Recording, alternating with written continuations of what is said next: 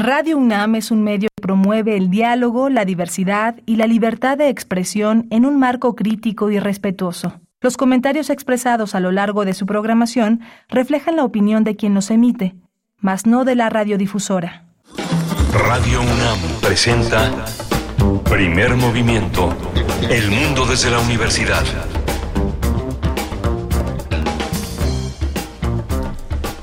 Buenos días, bienvenidos, bienvenidas. Estamos en primer movimiento. Iniciamos la misión del día de hoy. Es jueves, ánimo, es jueves 15 de junio del 2023. Eh, son las 7 con 3 minutos y les saludamos desde Radio UNAM en Ciudad de México. Adolfo Prieto, 133 en la colonia del Valle. Se encuentra Rodrigo Aguilar, como cada mañana, en la producción ejecutiva. Eh, Violeta Berber en la asistencia de producción. El señor Crescencio Juárez frente a la consola en los controles técnicos. Y Miguel Ángel Quemain aquí en la cabina eh, en la conducción de primer movimiento. Buenos días, Miguel Ángel, un gusto, ¿cómo estás? Hola, Berenice, buenos días, buenos días a todos los que, a todas las personas que nos acompañan, los radioescuchas con su enorme fidelidad y rigor, eh, poniéndonos siempre eh, una, una serie de desafíos muy interesantes. Hoy abrimos con teatro, vamos a hablar de Trino en búsqueda de su poder interior, obra de teatro que, está, que, que se dirige a niños, va a estar del primero al 30 de julio y va, la dirige Alberto Lobnitz. Alberto Lobnitz es director de teatro, es dramaturgo, es es un, es un hombre que ha estado al frente del teatro institucional en Bellas Artes, es, es uno de los grandes fundadores del teatro para personas eh, sordas, es un, es un gran jugador del teatro, es un, un, hombre con una enorme cantidad de cualidades y va a estar conversando con nosotros. Paulina Soto es eh, dramaturga y actriz y forma parte, forma parte de este trabajo Trino en búsqueda de su poder interior. Sí, atención, atención, si tienen en casa chicos, chicas entre pues 8 y 12 años de edad, no se pueden perder esta charla con esta propuesta escénica Trino en búsqueda de su poder interior. Tendremos también después la participación de la doctora Gloria Delgado Inglada, que ustedes saben nos acompaña aquí en Primer Movimiento los jueves de cada 15 días. Eh, la doctora Gloria Delgado Inglada es astrofísica y comunicadora científica. Nos hablará de la primera liberación de datos del experimento DESI en el que participa varias instituciones dentro de la UNAM, así es que no se lo pierdan, la doctora Gloria Delgado en Observatorio Astronómico. Va a estar también con nosotros Javier Bracho Carpizo, que ingresó al Seminario de Cultura Mexicana, un seminario que, que sobrevive eh, en, estos, eh, en estos tiempos de ajustes de cultura importante. El Seminario de Cultura Mexicana pues se ha, se ha reactivado de una manera muy importante bajo la ejida de Felipe Leal, que ha sido uno de los motores más importantes en este, en este seminario, publicaciones, conferencias y reingresos, una revitalización del Seminario de Cultura Mexicana. Y Javier Bracho Carpizo fue director del Instituto de Matemáticas de la UNAM de 2006 a 2014, un papel que jugó muy importante, también es un hombre dedicado a la difusión de las matemáticas, forma parte, forma parte de este Comité de Ciencias del Fondo de Cultura Económica, esta gran colección que se llama La Ciencia para Todos y que desde ahí ha, influido en una, una gran cantidad de títulos dedicados a las matemáticas. Vamos a conversar con él. Tendremos después también una invitación al Teatro Bar El Vicio. Se presenta Fuego que no muere, una travesía literaria y musical, un café concierto. Vamos a estar con Claudia Marcuchetti, escritora, escritora precisamente de, la novela, porque este, este show se basa y se desprende de un, libro, una novela, Fuego que no muere, y es de precisamente de la escritora eh, Claudia Marcuchetti, escritora y periodista.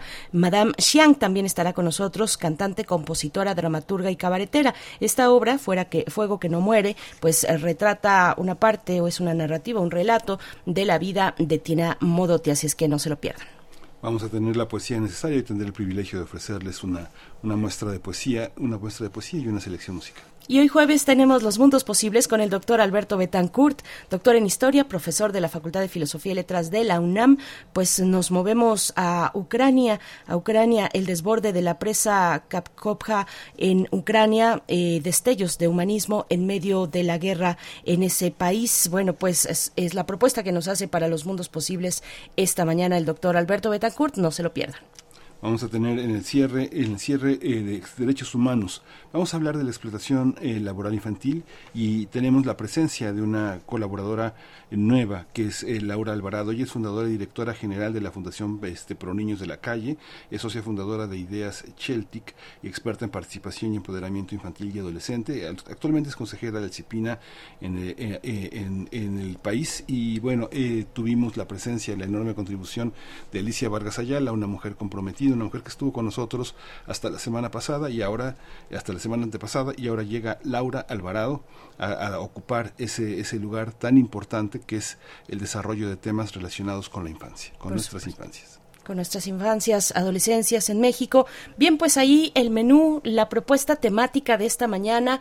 Cuéntenos, cuéntenos ustedes en redes sociales cómo amanecen este día jueves.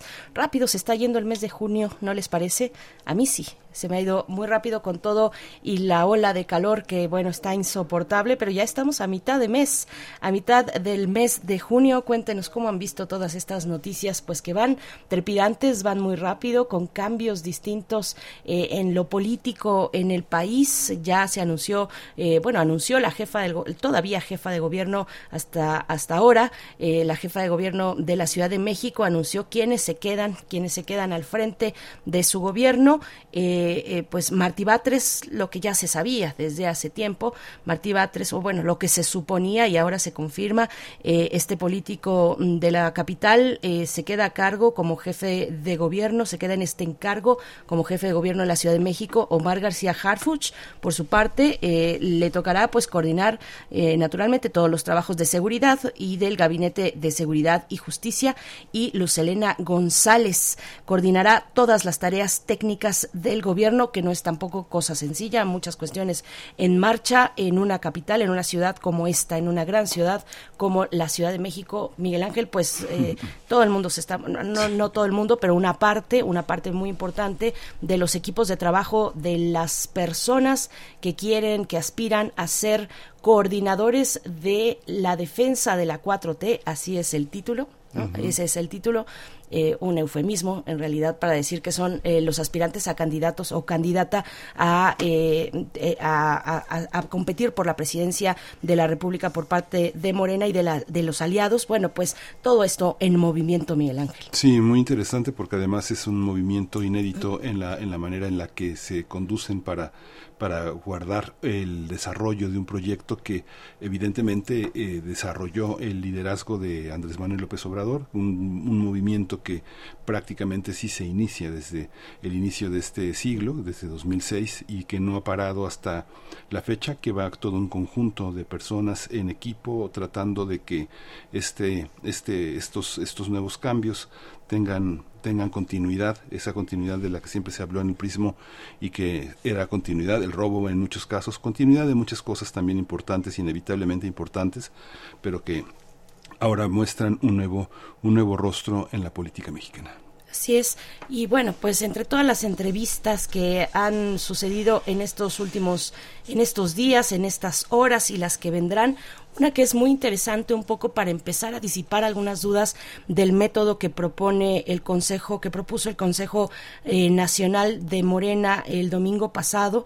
Eh, una, una de las eh, entrevistas que me parece interesante y recomendable y también de medios públicos es la que le hicieron el día de ayer en este programa de Canal 14 que conduce Genaro Villamil el, el, presidente del SPR, el Sistema Público de Radiodifusión del Estado Mexicano, eh, junto con sus colegas del IMER, sus colegas de eh, el, del Canal 11, el jefe de noticiarios de Canal 11, bueno, pues entrevistaron a eh, Mario Delgado, el presidente de Morena, y ahí, pues de una manera más holgada, más amplia, pudo profundizar con las preguntas de estos periodistas, profundizar en algunos aspectos importantes de cómo se va a ir hilando y cómo se va a ir desplegando este método en sus distintos aspectos. Así es que es recomendable. Además, es un medio público, un medio público público. Tenía pocas vistas. Y está entre amigos, está entre amigos Mario Delgado. Sí, porque no, por además no les gusta, no les gustan este, ya este debatir con periodistas eh, eh, adversos. Adversos, sí, sí, sí, que también es una cuestión ahí eh, que, que, hay que, que hay que apuntar y que hay que criticar,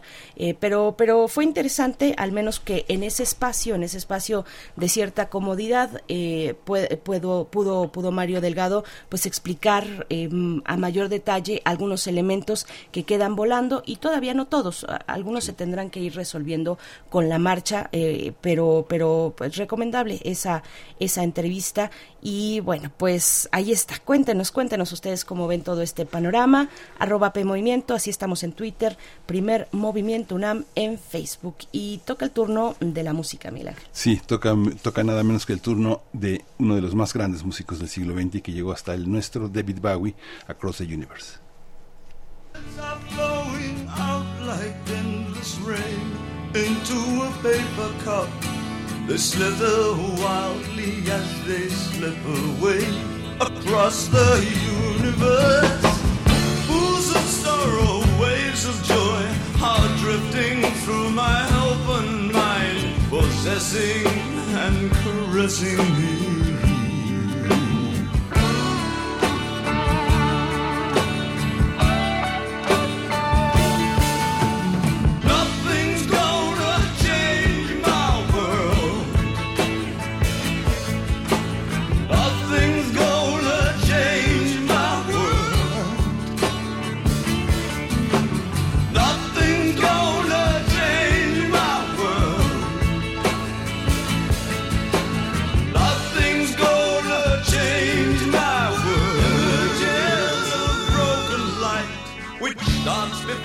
Me like a million eyes. They call me on and on across the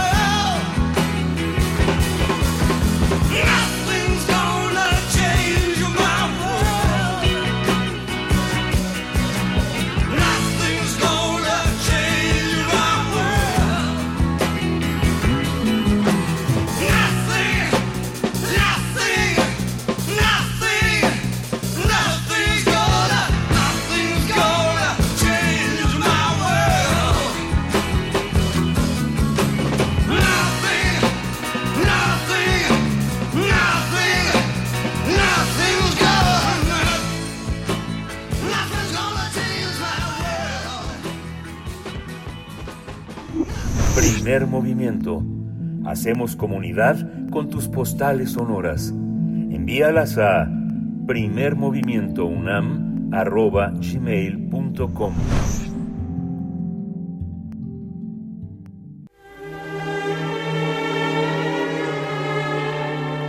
Teatro, teatro, teatro. Corre el telón y disfruta de la función.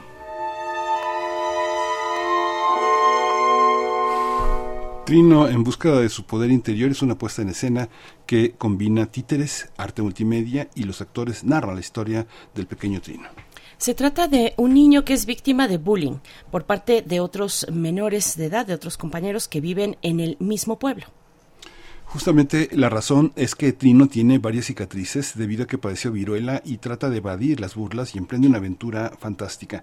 Para lograr el cometido le pide ayuda a una bruja sabia y a un lobo mágico, quienes le ayudarán a enfrentar el mayor temor, el rechazo. En este viaje también descubrirá la felicidad, el arte de la compasión y la empatía, por lo que se fortale- fortalecerá su amor propio. Esta obra de teatro está dirigida a un público infantil que se, es a partir de los 8 años. Se va a presentar en el Foro Shakespeare del 1, del primero al 30 de julio bajo la dramaturgia de Paulina Soto Oliver y la dirección de Alberto Lomnis. Participan eh, varios actores, nada menos que la propia eh, dramaturga Clarisa Maleiros, Conchi León y Ángel Luna. Así es. Bueno, pues vamos a conversar en esta mañana sobre esta obra de títeres y multimedia también, dirigida a niñas y niños de entre 8 y 12 años de edad. Nos acompaña esta mañana Alberto Lomnitz, director de esta obra Trino en búsqueda de su poder interior. Gracias, Alberto Lomnitz, por estar esta mañana. Buenos días, ¿cómo te va? Mm, Muy buenos días, muy bien. Alberto, qué gusto Feliz de escucharte. estar aquí. Eh, Gracias, Alberto. ¿Cómo, cómo, eh, cómo, se, ¿Cómo se conjunta un, con un grupo de artistas para hacer posible una puesta en escena como esta? Cuéntanos un poco el origen de la obra, porque yo creo que tiene un origen eh, importante. Hablaba al inicio de la experiencia que tienes como un, un director vinculado a grupos vulnerables, a grupos que han tenido que imaginar la vida artística desde desventajas sociales. Eh, y, Claro. y- y- y- y bueno, ahora estás al frente de un tema que es de primera importancia en este regreso pandémico, pospandémico, ¿no? Sí, realmente es una obra que en la que creo que eh, creo que que todas las infancias se podrán relacionar absolutamente, ¿no? ¿Quién somos pocos los que o son pocas las personas que no que en su que en su niñez no vivieron algún tipo de, de discriminación, de rechazo eh, por alguna característica propia del ser, ¿no? Este, en mi caso, yo yo, fui un niño eh, muy pequeño, ahora soy un adulto bastante alto, pero de niño era yo eh, el más chaparrito del salón y era muy, muy, muy orejón, eso sigo siendo, pero de niño se notaba mucho más, porque el resto de mi cuerpo era más pequeño y fui eh, muy, muy eh, eh, rechazado, bulleado por por este por eso sobre todo no apodos esa violencia del apodo este que luego se se piensa que es una cosa inocua y que marca mucho la personalidad este que tiene efectos muy graves sobre la autoestima y que produce, que lleva al- la niña o al niño hacia diferentes lugares. En el caso de Trino, este, lo ha llevado a alejarse de, por una parte, de, de los demás niños y, y por otra parte a ser violento. Este, y, em, y efectivamente la obra, esta es una obra bella de un viaje fantástico, eh, de un viaje de aprendizaje, donde vas, donde el, donde Trino tiene que aprender, eh, en primer lugar, a tener empatía con los demás y a descubrir que, que aquellos niños que, que, que lo molestan, sobre todo uno que le apodan el tomates, este, es víctima a su vez de lo mismo que él es víctima, ¿no? A él tampoco le gusta que le digan el tomates, así como a Trino no le gusta que le digan cara de metate. Este, él también es eh, víctima de, violencia, eh, en- pero en el caso del tomates en- por su padre. Este, y entonces, eh, cuando los dos descubren realmente que son iguales, eh, pueden resolver su problema. Entonces es una historia muy hermosa. Y la puesta en escena y valiosa más que hermosa incluso, pero sí es muy hermosa, sobre todo la puesta en escena que se ha logrado conjuntar a un grupo de artistas escénicos impresionantes realmente y eh, a mí el teatro para jóvenes audiencias es algo que me apasiona. Alberto me llamaba... Sí, sí, ibas a, a continuar. Sí, Sí, teatro, el teatro para, para jóvenes audiencias es algo que me apasiona absolutamente. Y y este y pues desde un rato todavía antes de la pandemia que no me había tocado regresar he estado muy dedicado al teatro para adultos digamos para adolescentes y adultos. Estoy feliz de estar otra vez dirigiendo para jóvenes audiencias Ujú, qué, qué, qué maravilla. Me llamó la atención también que, que definieras la obra como una obra bella. eh, Y qué bueno que así sea. eh, pero, y, y, y es que detrás de, de las situaciones de bullying, pues es difícil encontrar la belleza, ¿no? Es difícil encontrar la belleza. Incluso a veces, y me parece importante que los adultos estemos presentes en obras como esta, tal vez ya cada vez menos, pero sí se solía minimizar los problemas de la infancia, esos, eh, esos dolores, esos rechazos, así como eh, pensando que, que ya se le pasará, que ya crecerá, que ya pasará a otra etapa de su vida y que van a quedar atrás esas, esos dolores y esas cicatrices. Eh, ¿cómo, cómo, cómo, cómo, pues, pensar también una obra como esta para nosotros los adultos y cómo sa- sacar, extraer belleza de algo que puede ser muy doloroso y que incluso es muy crítico en, en un país como el nuestro, ¿no? Por ejemplo, Sí. no solamente en México, en Estados Unidos, por supuesto, y creo que es uno de los grandes ejemplos, o el gran, gran ejemplo, eh, bueno, el mismo término de bullying viene de allá, pero Claro. bueno, ¿qué, ¿qué nos puedes comentar, Alberto, al respecto? creo que mucho del, del de la belleza realmente de esta obra eh, viene por supuesto del texto mismo porque la obra eh, el, el texto es es este es- se basa en una en un cuento que que la abuela de, de Paulina le contaba de niña eh, y que tengo entendido que la abuela este hasta escribió eh, el, cuento y, y digan un, un premio de narrativa una cosa así por ese premio y por el cuento yo no he visto el cuento pero conozco la historia pues de, de, labios de Paulina este y, y luego Paulina eh, a ese digamos a esa base que es la historia de un niño eh, que que este que es víctima de viruela y que está complejado por este por las marcas que le dejó la viruela este ella le agrega ya una dramaturgia muy compleja que refleja mucho más como ella misma dice su propio viaje de descubrimiento eh, y, de, búsqueda, digamos, de paz interior. Este, y lo convierte en un viaje fantástico, eh, muy a la manera de lo que del, famoso viaje del héroe, digamos, que son viajes de aprendizaje eh, con personas que ayudan, con maestras, este, maestros que ayudan en el viaje a ir realmente resolviendo un problema. En este caso tiene que ver mucho con la autoaceptación y con la empatía con los demás eh, y a encontrar una eh, a, encontrar el amor básicamente propio y el amor también por, por las demás personas.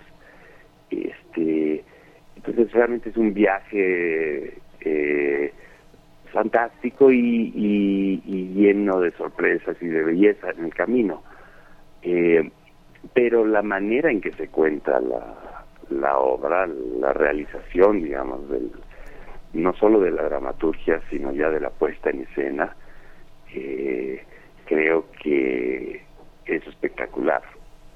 Tenemos eh, a Héctor Cruz, que hoy en día, que ahorita está en Praga, este, en la cuadrienal, representando a México, eh, y que se ha vuelto, pues creo que el, el artista de multimedia escénico, digamos, multimedia en el teatro, específicamente más sobresaliente eh, actualmente. Tiene un, un trabajo fantástico y él hizo todo un diseño de, de proyección, realmente, que combina eh, video, eh, digital, con eh, técnicas ancestrales de títeres de sombras. Y, hay y, y, y- eh, por otra parte tenemos los títeres de mesa, que son títeres perfectamente articulados, son unos títeres que son los dos niños, eh, el trino y el tomates, son unos títeres de como 70 centímetros de alto y que son títeres con todas las articulaciones del cuerpo eh, humano que funcionan igualito como funcionan las articulaciones del, de, nuestro cuerpo y que se mueven increíblemente y son manipulados a vistas del público eh, en escenas. Entonces eso es fascinante ver el, el trabajo de los títeres de cuerpo y, la, y la, la hechura de estos títeres maravillosos. Está toda realizada por eh, Humberto Galicia, que es un realizador, un diseñador y realizador de títeres absolutamente fuera de serie, que tenemos aquí en México y desde una, una creatividad y de una factura impresionante estos títeres. También hay unos títeres gigantes, una cabeza gigante de un lobo que aparece en escena, este, una vaca. Entonces, esta combinación de, por una parte, lo digital y por otra parte, técnicas ancestrales de títeres, eh, eh, creo que aparte de contar la historia simplemente, me parece muy importante que funciona como una invitación a, a las niñas y a los niños que vean, que ven la obra, que verán la obra, eh, a, a jugar. Y creo que esa es una parte muy importante del crecer. Este, no lo digo solo yo, por supuesto, ese juego simbólico de tomar un muñeco eh, y ponerse a representar sus historias, que es generalmente lo que las niñas y los niños hacen, ponerse a representar sus propias historias eh, a través de juegos teatrales con muñecas, muñecos, con objetos, proyectando sombras con un foco sobre una pared y ponerse a jugar a expresar sus propias inquietudes a través de pequeñas historias. Y el teatro le enseña a hacer eso a, a las infancias, eh, porque eso es algo que es natural en la infancia, pero también es algo que es aprendido. Y esta es una invitación, siento también al juego, al juego representacional para las niñas y los niños. Estoy seguro de que después de ver Trino van a llegar a casa y van a empezar a agarrar objetos y ponerse a jugar con ellos. Este y, y por un momento quizá soltar el soltar el, la pantalla, digamos, alejarse un poquito de las pantallas y ponerse a crear en casa también. Sí. Hay una, hay una, hay una parte, Alberto, que bueno, hay una, hay un gran esfuerzo para, para hacer esta obra y que parte de este esfuerzo ha sido como conjuntar a dos actrices muy interesantes porque son eh, parte de un trabajo que han hecho un trabajo experimental y interesante. Una es Clarisa Maleiros y la otra es una dramaturga también que ha trabajado muchísimo con, con comunidades eh, de, de- de todo tipo en el país, sobre todo en el sureste, sobre todo en Yucatán, en Campeche, en, en, en Chiapas, que es con Chileón.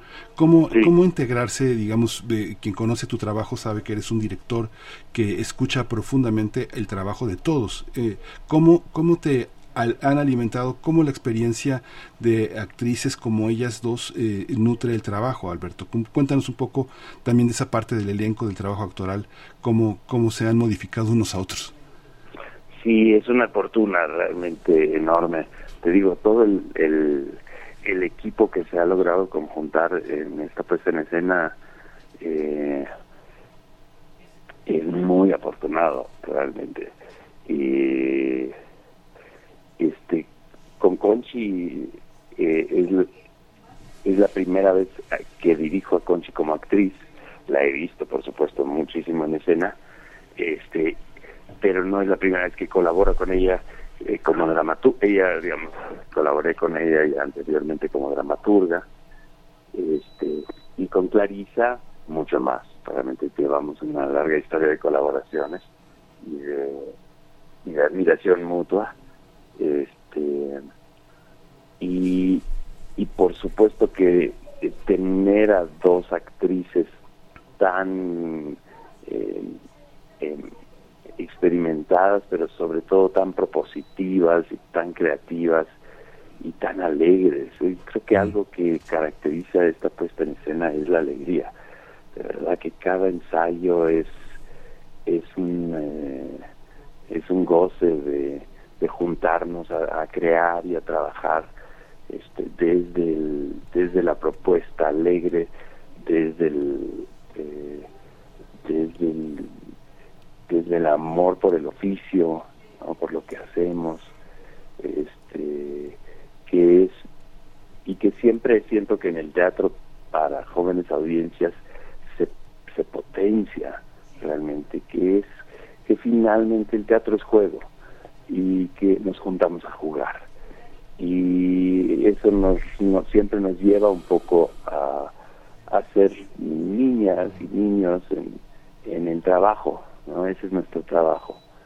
Pero cuando estamos trabajando además para jóvenes audiencias, este, pues eso se potencia aún más porque realmente nos, nos obliga el trabajo a, a, pensar que somos nuevamente niñas y niños y que lo que estamos eh, haciendo es para para otras niñas y niños este y Conchi y Clarisa eso lo tienen clarísimo siento que que realmente este es interesante que como que mientras más experiencia vamos adquiriendo en esta en este oficio más nos lleva hacia hacia atrás y no hacia adelante es decir mientras más maduramos como artistas, más inmaduros nos volvemos. Y eso se agradece y se nota cuando les vemos en el escenario eh, una, una eh, actriz como Clarisa Maleiros que, que no deja de asombrarse, ¿no? A pesar de todo, a pesar de que ha sido muy muy muy complicado. Platicábamos con ella hace poquito, hace algunas pocas semanas eh, de otro proyecto y nos hablaba pues de lo complicado que ha sido para la escena teatral eh, reponerse de la pandemia, después de la pandemia o en este momento extraño de, pande de, de post-pandemia. Eh, ¿cómo, ¿cómo, ha sido para ustedes? Eso, eso por un lado, Alberto, pero yo quería regresar también un poco a la parte de la multimedia, de cómo, de cómo, de cómo hacer funcionar esa dupla entre una escena viva y el aspecto o el elemento multimedia en el teatro, ¿no? ¿Qué uh -huh. aporta, qué le aporta a este tipo de teatro que está hecho para jóvenes audiencias? Sí, el, el, la pantalla se ha vuelto pues una, un elemento central realmente en la experiencia de vida de, de la mayoría de, las de las niñas y niños por lo menos de esta ciudad este que ya pues son generaciones que ya este, nacieron con el internet y que y que pues obtienen desde si no es en casa por en, en, la escuela eh, están en contacto con eh, una enorme cantidad de, de aprendizaje a través de la pantalla de la observación de la pantalla de la interacción con la pantalla. Este entonces eh, ya se ha vuelto parte de de nuestra vida y y es natural que eso eh, pues vaya también reflejándose en el teatro. En este caso, en el caso de Trino, eh, con Héctor Cruz, eh, realmente nos interesó mucho explorar justamente esta idea de que pues también eh, una niña, un niño, un niña pueden no solo eh, interactuar con una con una pantalla eh, sino que pueden hacer sus propias creaciones en pantalla y la manera más sencilla de hacer eso es a través del trabajo de sombras. Eh, es decir, pueden proyectar, la pro- no solo recibir la proyección, sino también producir sus propias proyecciones. Este, por supuesto que en una computadora este, se puede aprender a, animar, hacer animaciones y cosas de estas, pero lo más sencillo es finalmente poner un foco y empezar a proyectar sombras sobre una pared. Es la forma más, eh, es la forma primera, digamos, de hacer proyección. Y entonces nos interesó muchísimo explorar eh, la- el- los títeres de sombras y todo el diseño de proyección que, que realizó Héctor eh, para esta puesta en escena se hizo un poco con esa idea. Lo que tenemos es proyección de títeres de sombras que se hacen en vivo, combinado sobre donde digamos el foco que proyecta la luz eh, es un proyector de video. Entonces estamos jugando con títeres de sombras sobre, se podría decir, escenografías virtuales diseñadas en video. Pero esas escenografías también por lo mismo eh, están hechas a partir de, de, dibujos muy simples, como si fueran eh, eh, hechos dibujos hechos en casa, grabados, este, muy simples, eh, que se combinan a su vez con los títeres de sombra. Entonces no es una, la estética no es una, digamos, de high tech Mm. junto con sombras. Es más bien toda una estética muy de esto, digamos, es un, insisto, es una gran invitación Sí. al público a decir esto lo puedes hacer tú, tú puedes hacer esto también en casa sin problema, este, puedes hacer escenografías eh, virtuales proyectadas con sombras también, que es algo que hacemos durante la, la obra también de repente a través de mascarillas se pueden hacer digamos fondos este y los títeres de sombra finalmente son recortes puedes tomar un pedazo de cartoncillo y recortar tu figura y tienes un títere de sombra eh, perfecta, una, una figurita que ya puedes empezar a proyectar. Entonces hay una gran invitación a, a, a jugar realmente. Ujú.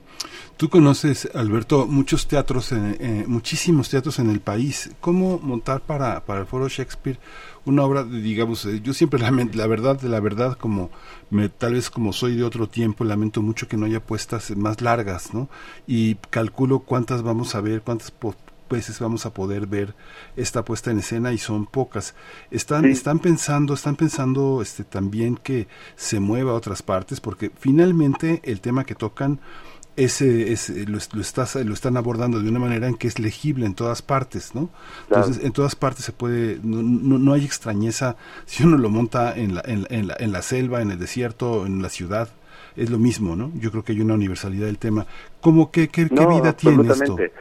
No, qué bueno que lo preguntas, porque este es un proyecto que, eh, que surge, digamos, la producción con un apoyo de un estímulo fiscal de Teatro a través del Grupo México, este, eh, que es de donde viene realmente pues el financiamiento para poder producir esta obra, que es una producción bastante este, aunque es realmente una producción muy de pequeña escala, pues para el Foro Shakespeare es un teatro muy pequeño, eh, es una producción eh, importante, es una producción muy espectacular realmente, por los títeres, por la escenografía de Carolina Jiménez, este, iluminación, etcétera, vestuario precioso, eh, la música que es de Ricardo Lomnitz, es un equipo realmente de creativos muy eh, muy entregado a la puesta en escena y con mucha experiencia. Eh, y eh, surge gracias a este apoyo del estímulo fiscal y justamente desde el planteamiento de la búsqueda del, estímulo fiscal se planteó el sacar la, la, la obra eh, en giras. Entonces el todo el mes de julio, durante solo cinco fines de semana, vamos a estar en el Foro Shakespeare, eh, sábados y domingos nada más, aunque dos funciones diarias a las 11 y a la 1, tanto en sábado como en domingo. Así que son 10 funciones en total que vamos a dar aquí en la Ciudad de México y después la obra sale y se va primero a San Luis Potosí, eh, donde estaremos presentándonos en el Teatro Polivalente, ahí en el, en el Centro de las Artes, y después a Guadalajara, donde estaremos en el Teatro Experimental. Y ya con eso concluye esto que esperamos sea solo la primera etapa de lo que de lo que esperamos será una, larga vida para esta obra. Pero sí, desde el principio se contempló como un proyecto que era importante sacar de la ciudad y que, y que pudiera girar. Es una, es una, este, la escenografía es muy pequeña eh, y está pensada realmente para poderse eh, montar eh, y presentar la obra en casi cualquier espacio teatral, realmente. Eh, es, es una obra que está pensada desde el origen para, para moverse. Los títeres enormes, por ejemplo, de, de Humberto se desarman finalmente para poderse transportar. Este, todo está pensado desde el principio para, para podernosla llevar con un, pues en un pequeño camión de mudanzas. Sí, claro. Sí, en el teatro hay que pensar en todo, en todo, hasta en esos detalles, sobre todo en esos detalles también. Alberto, muchas gracias. Alberto Lomnitz, director de esta obra, pues nos dejas con mucho entusiasmo al escucharte. La verdad, eh, suena maravilloso y bellísimo. Gracias a ti. No se pierdan Trino en búsqueda de su poder interior del primero al 30 de julio, los sábados y domingos, dos funciones por día, a las 11 de la mañana y a la 1 de la tarde en el foro Shakespeare, en el foro principal. El costo de la entrada es eh, de 300 pesos y bueno, no se pueden perder. Eh, tiene una duración de 90 minutos, no se pueden perder el- la conjunción de, este, de, de todos estos talentos en escena. Eh, Alberto, muchas gracias. Muchísimas gracias a ustedes por la entrevista. Hasta pronto, Alberto. Hasta pronto. Vamos a hacer una, vamos a hacer una pausa con música. Vamos a escuchar Noregan Wood de Priscilla Hahn.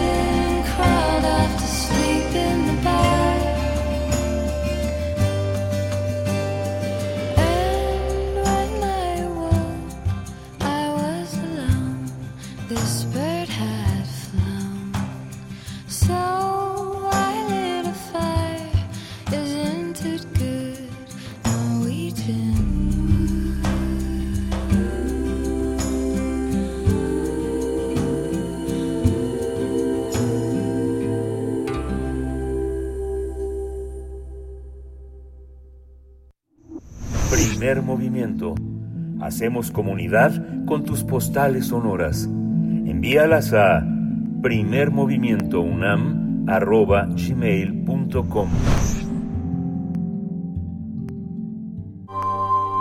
Del brazo de Orión al universo. Observatorio Astronómico.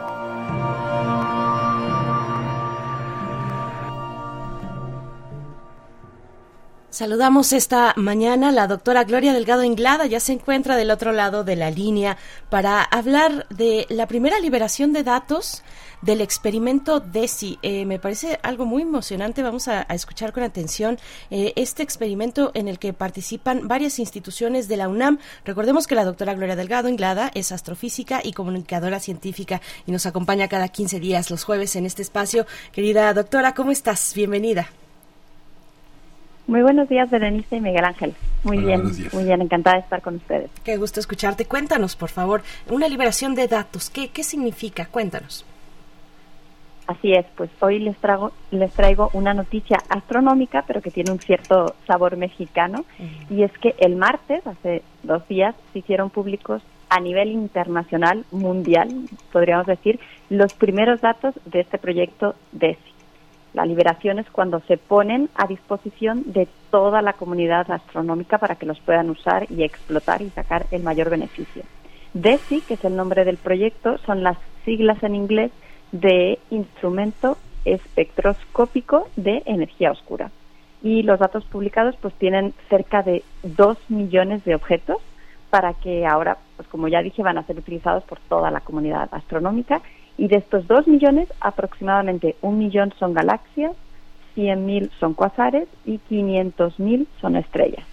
Son datos que se han obtenido después de 2.480 observaciones que se han realizado durante seis meses en 2020 y 2021. Y el espacio, para que se haga una idea, que ocupan todos estos datos es de 80 terabytes. Y bueno, si estos números les parecen increíbles, Sí. que claramente lo son, Sí. Pues déjenme decirles que en realidad este conjunto de datos enorme, que se ha hecho público hace dos días, solamente comprende el 2% de las mediciones que va a hacer DESI durante los cinco años que va a estar el proyecto en activo. Así que esto nos da una idea de todo lo que en realidad está por llegar, ¿no? Antes de explicarles un poquito más sobre el proyecto y sobre la ciencia que se está haciendo y que se hará, pues quiero hacer énfasis en que en México pues estamos de enhorabuena porque son muchos los científicos y científicas que están participando en el proyecto. Dentro, dentro de este proyecto están participando 69 instituciones a nivel mundial.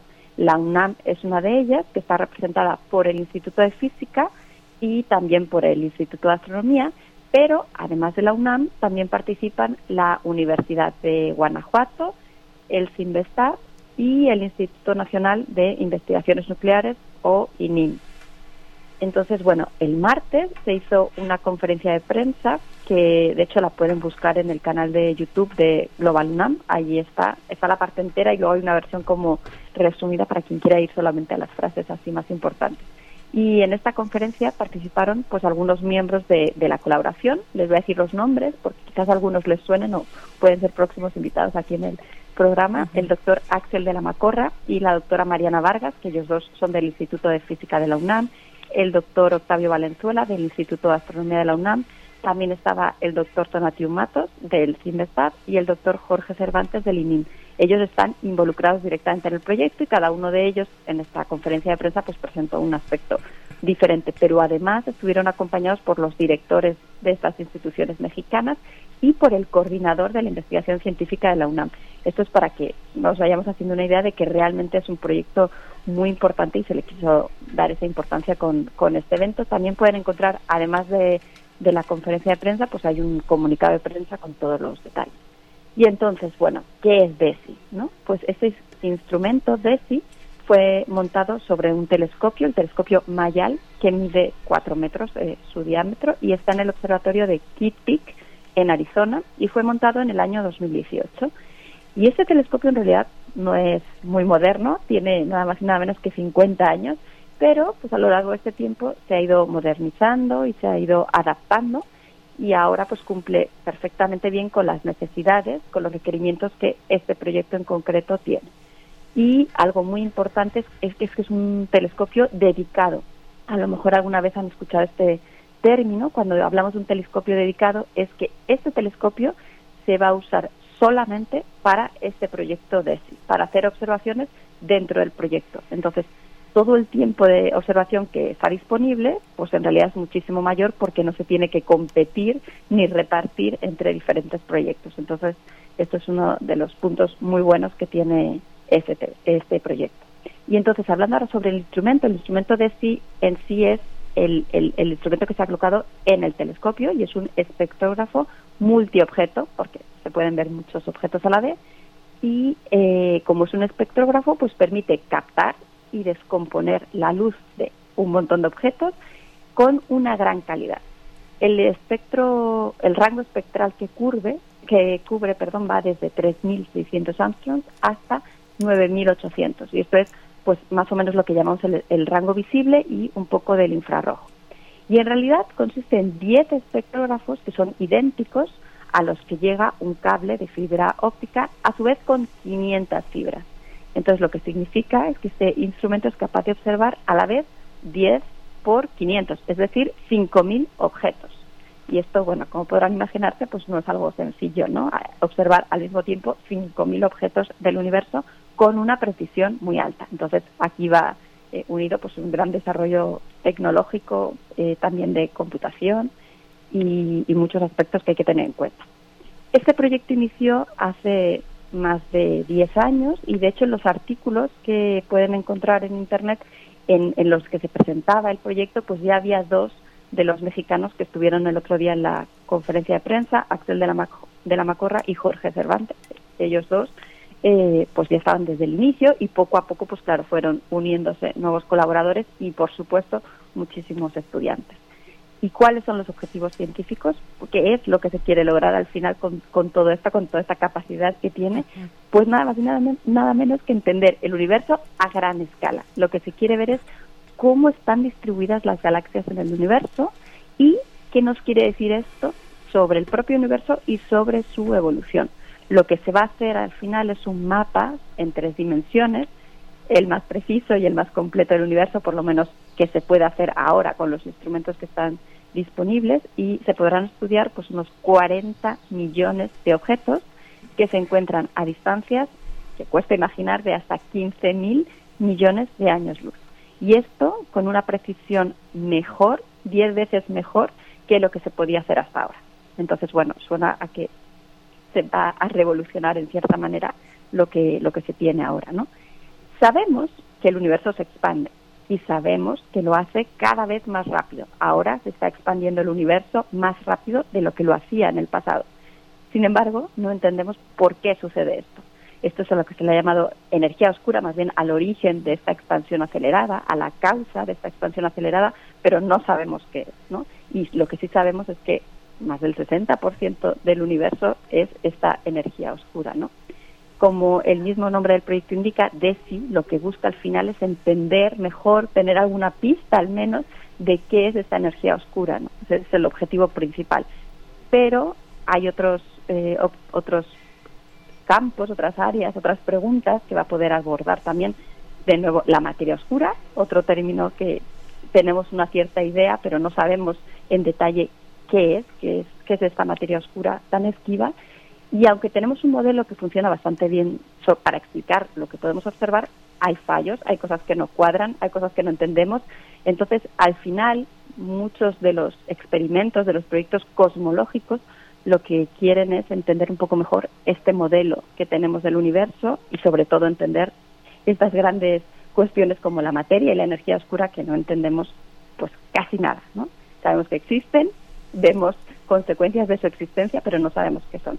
Entonces, en resumen, pues lo que se va a estudiar es el origen de la materia oscura, la distribución de las galaxias en el universo, se va a medir la expansión cósmica, se podrá poner a prueba también algunas teorías de la física fundamental como la relatividad general, entonces va a permitir hacer eh, grandes cosas. Pero además, algo que me parece relevante mencionar aquí es que además del propio conocimiento del universo que pueda generar este proyecto, en el proceso se están desarrollando y se desarrollarán seguro tecnologías, infraestructuras que al final, dentro de quizás décadas, pueden llegar a tener un impacto en la sociedad. Y además se están formando y se formarán recursos humanos especializados en este tipo de datos, en estos análisis, que ya están involucrados desde etapas tempranas, estaban desde el inicio del proyecto y se volverán los expertos en este tipo de análisis.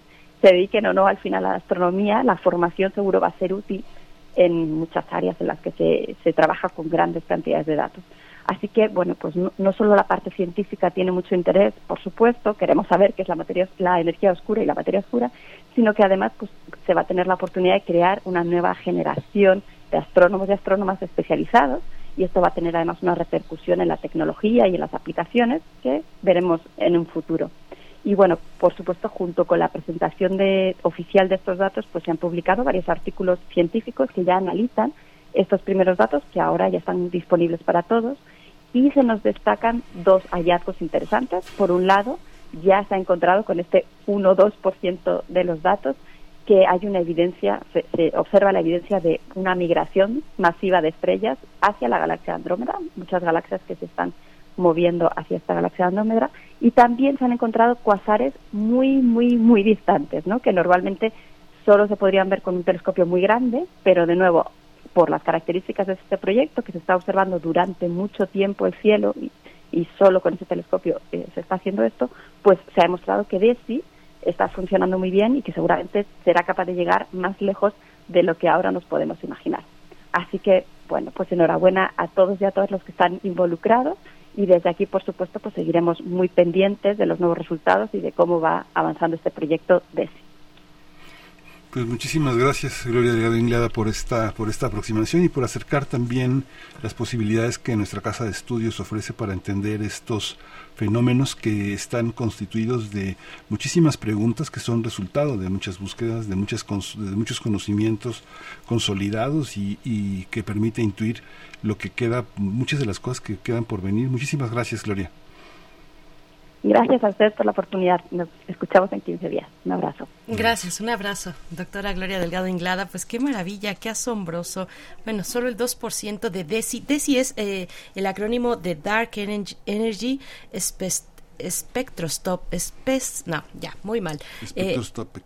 Eh, spectroscopic ah, Instrument. Es, ese es el acrónimo del instrumento espectroscópico de energía de, de, de, energía oscura. Ese es el, eh, el, el, acrónimo de un, de un, de, de un eh, pues eh, todo un proyecto tan interesante que, eh, que nos ha llegado pues con 80 terabytes, ha llegado a la sociedad en estos datos abiertos, nos dice la doctora Gloria Delgado, 80 terabytes y eso solo significa y repre o representa el 2% de lo que DESI eh, pues eh, podrá generar para como conocimiento y datos abiertos para la sociedad. Así es que, bueno, pues qué, qué maravilla, eh, qué manera además tan interesante de, abordarlo eh, desde la óptica de la doctora Gloria Delgado Inglada. Pues bueno, con esto nos vamos a quedar para ir al corte, 7 con 59 minutos. Yo creo que nos vamos ya directo, sí, nos vamos directo y volvemos en un momento más. Encuentra la música de primer movimiento día a día en el Spotify de Radio UNAM y agréganos a tus favoritos.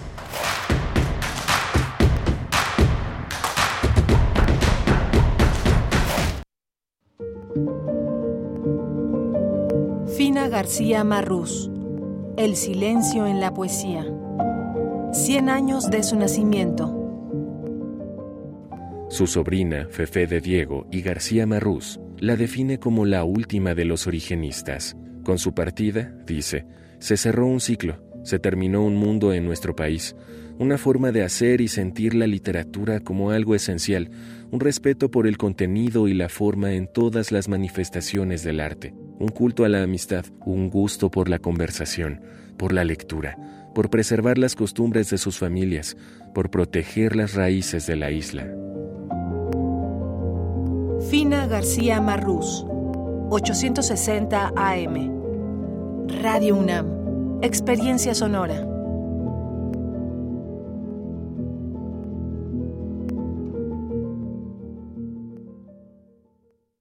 Buenas tardes, ¿en cuánto tiene el kilo de carne? Buenas, en 300 pesitos, pero compré Iberdrola. ¿Y la fórmula láctea? 250 pesos, pero nacionalizó litio. ¿Y el huevo? En 60, pero construyó un aeropuerto que nadie utiliza. Bueno, ya, ya, señora. ¿Y eso de qué me sirve si no me alcanza para nada? Pues se va a quedar con hambre, pero al menos ya tiene otros datos. No podemos vivir de otros datos. PRD. Las modas vienen y se van. Y hoy, El cristal o metanfetamina está de moda, pero lo que viene y no se va son sus efectos dañinos. El cristal quita el hambre y el sueño, provocando alucinaciones y psicosis. Es muy agresivo para el cuerpo y la mente. Ahora el narco le añade fentanilo para engancharte desde la primera vez, y el fentanilo mata. No te arriesgues. Si necesitas ayuda, llama a la línea de la vida 800-911-2000. Secretaría de Gobernación. Gobierno de México.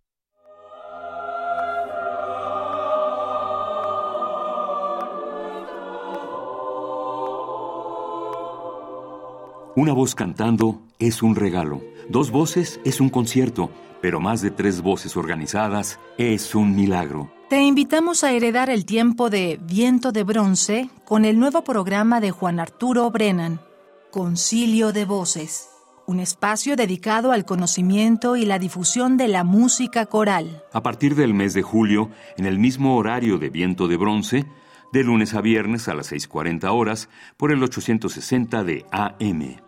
Las murallas han caído y los espíritus se han elevado ante las voces coordinadas. Radio UNAM, experiencia sonora.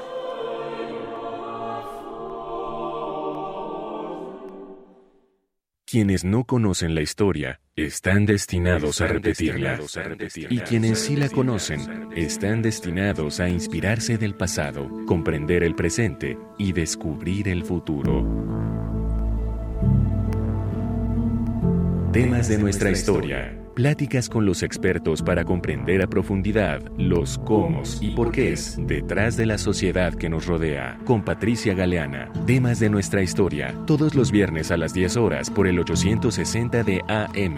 Radio UNAM. Experiencia sonora.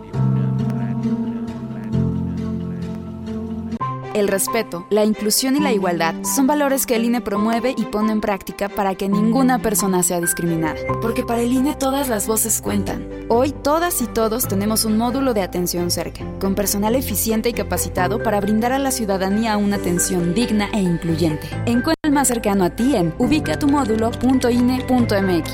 En la democracia contamos todas, contamos todos. Mi INE es valioso porque nos incluye y nos une.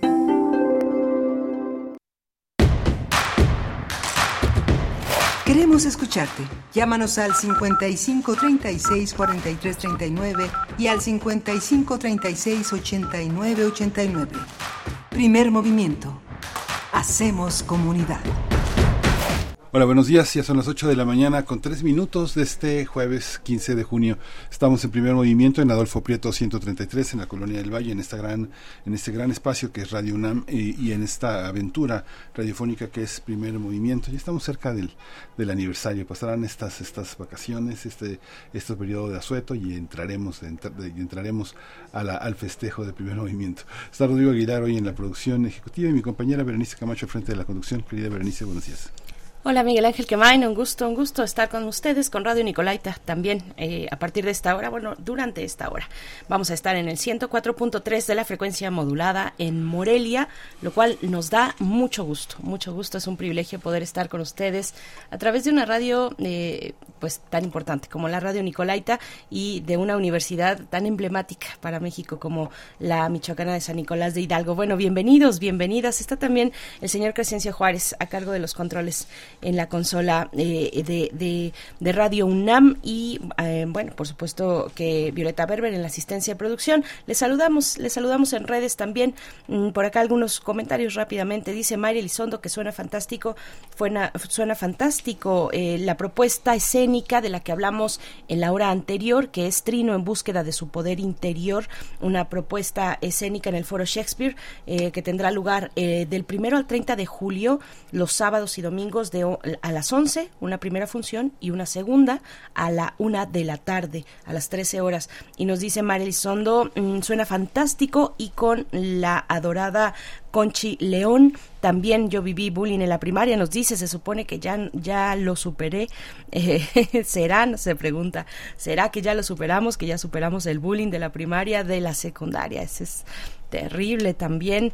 Eh, y continúa diciendo, qué bueno que ahora esto exista para nuestros niños.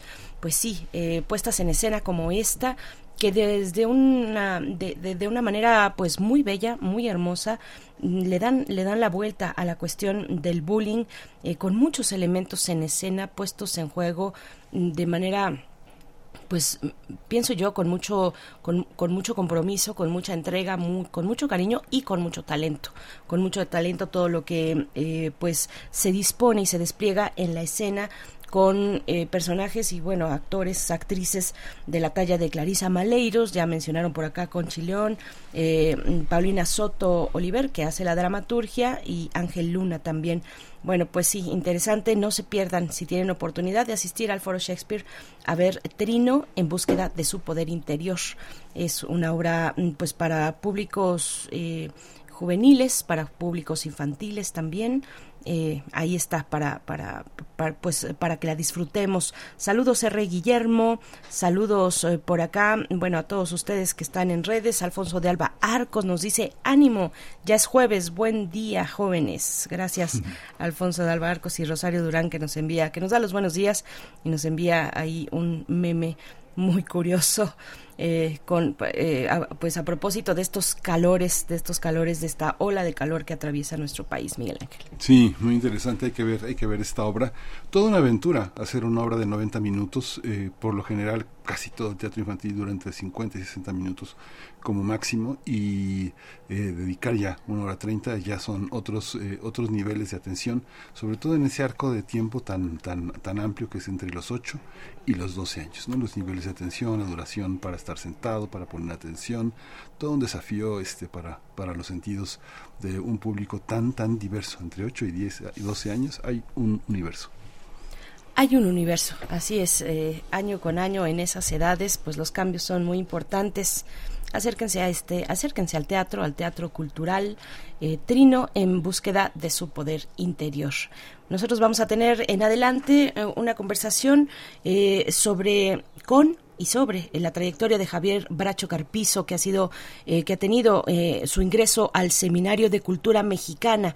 Javier Bracho Carpizo es doctor por el Instituto Tecnológico de Massachusetts, es licenciado en matemáticas por la UNAM, profesor de la Facultad de Ciencias, investigador titular C. Fue director del Instituto de Matemáticas entre el 2000 se- de matemáticas en la UNAM eh, entre 2006 y 2014, investigador emérito del SNI. Eh, bueno, eh, con una trayectoria fundamental, importantísima para nuestro país, y va a estar con nosotros para hablar de su ingreso al Seminario de Cultura Mexicana. Vamos a, estar- vamos a tener también eh, Fuego que no muere, una travesía literaria y musical, café concierto, que forma parte de un espectáculo de cabaret a partir de un texto narrativo que escribió eh, Claudia Marcuchetti, es, eh, periodista, escritora y una cantante y compositora que es Madame Chang, que forma parte de, este, de esta programación en junio de El del Hábito. Así es, no se lo pierdan, no se pierdan, quédense aquí con nosotros en Radio UNAM. Vamos con nuestra nota nacional. Nota Nacional. El doctor Javier Bracho Carpizo ingresó al Seminario de Cultura Mexicana a la tarde del 13 de junio, gracias a su amplia labor científica y por difundir el arte de las matemáticas. En su discurso de ingreso, el doctor Bracho Carpizo explicó que el pensamiento matemático se relaciona con el lenguaje y la comunicación, así como con la verdad y el entendimiento.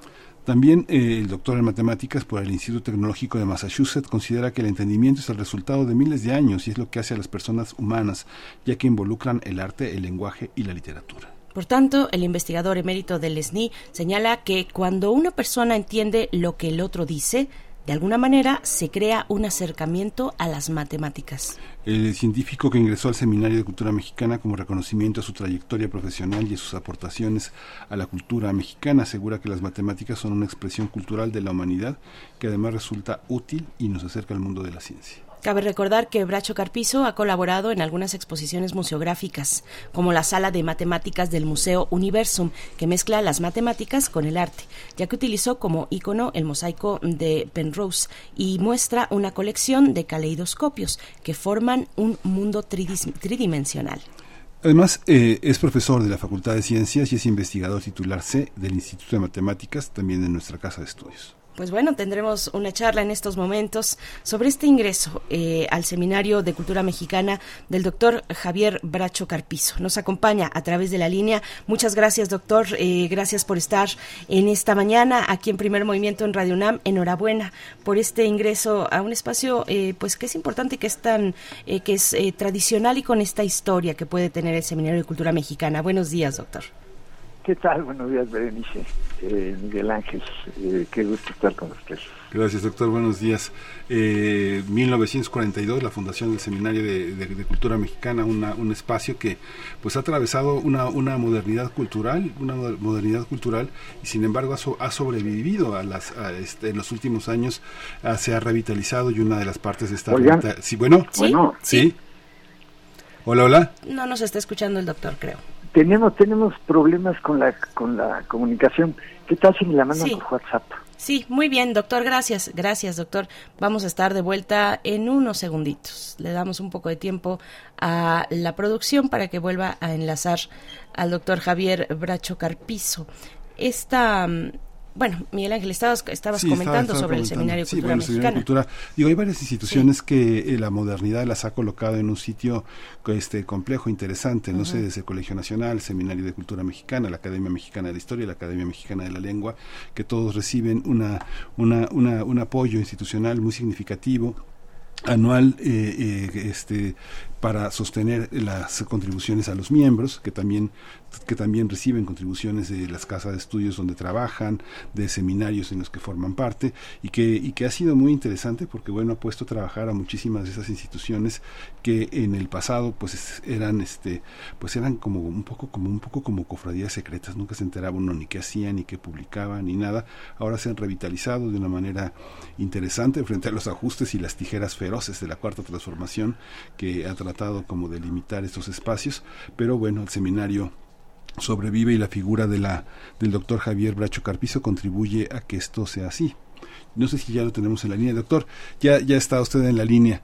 Eh, una, una cuestión que le quería preguntar es también esta, esta cuestión, ¿cómo, cómo un, un, un espacio como este se convierte en un mirador privilegiado del propio trabajo que ha hecho la universidad y del propio trabajo que usted ha hecho en la, en la universidad para observar la, la proyección de las matemáticas en nuestra cultura? ¿Cómo, cuál es, cuál es este, cómo recibe usted este, este, esta, este nombramiento, esta, esta, esta pertenencia al seminario y qué es lo que va a hacer? Eh, bueno, eh, entrar al, Seminario de Cultura Mexicana eh, es un gran honor para la persona que, lo, hace, ¿no? Los miembros titulares lo invitan a uno, votan, debe haber muchísimos candidatos.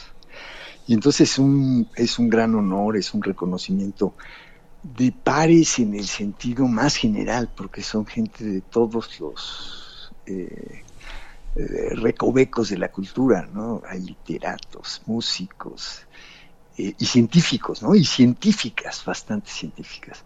Entonces, que lo inviten a uno a un lugar con tanta tradición, con tanta historia, ¿no? Tiene 80 años de, o más de, de- de existir, pues es un reconocimiento enorme y pues, me siento muy honrado y, y- y les doy muchas las gracias, ¿no? Pero estos reconocimientos siempre vienen con, con responsabilidades, ¿no?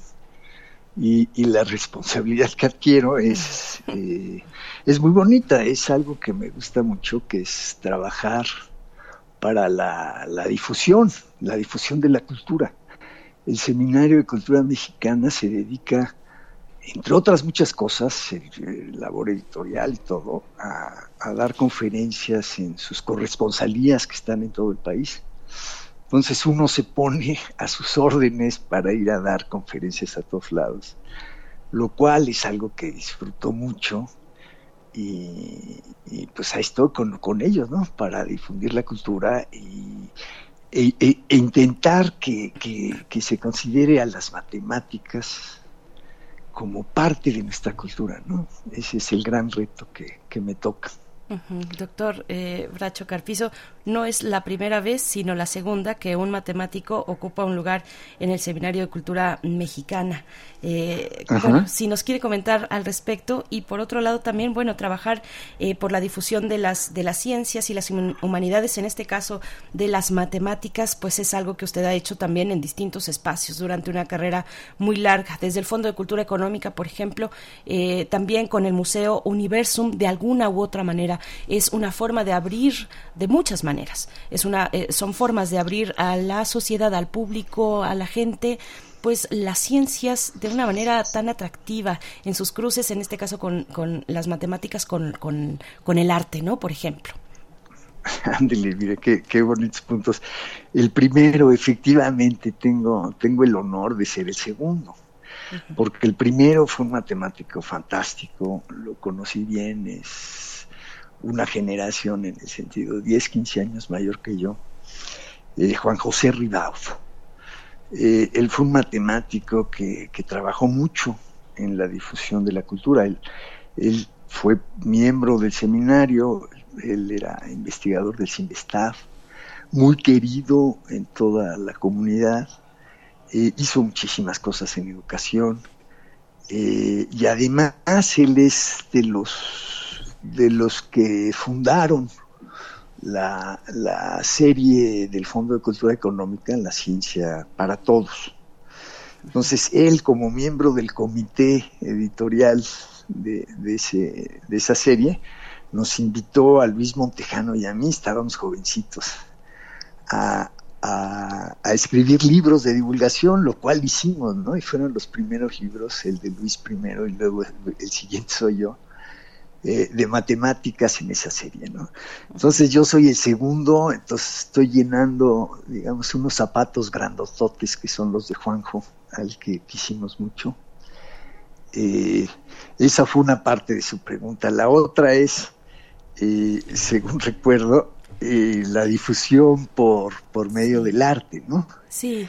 Eh, pues finalmente eso es lo que yo lo que yo he hecho y eso fue lo que traté de reflejar en mi discurso, ¿no? Eh, he tenido la suerte de, de trabajar con artistas eh, y poder expresar eh, con el arte mi gusto por las matemáticas, ¿no? Entonces, de lo que hablé en mi discurso fue de varios momentos, ¿no? Y usaba yo mi discurso para agradecer a la, a la gente con la que colaboré, porque este, este trabajo pues, no es de una sola persona, ¿no?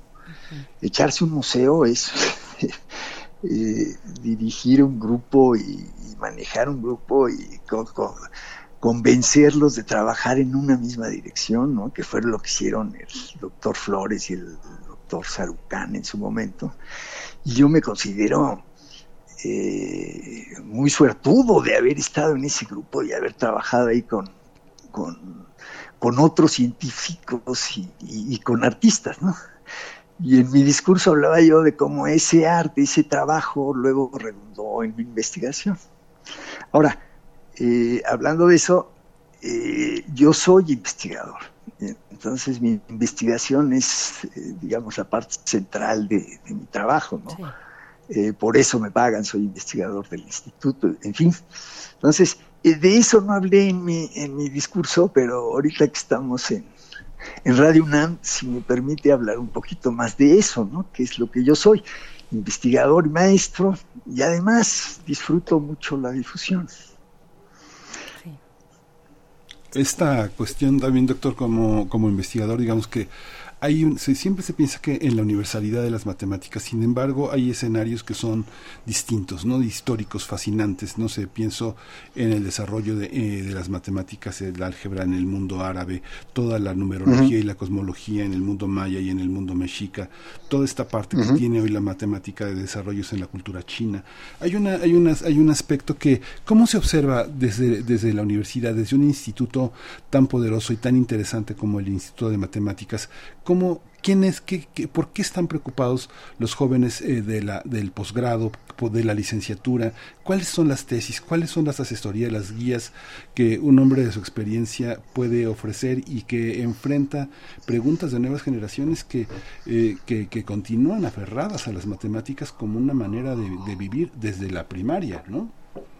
Claro.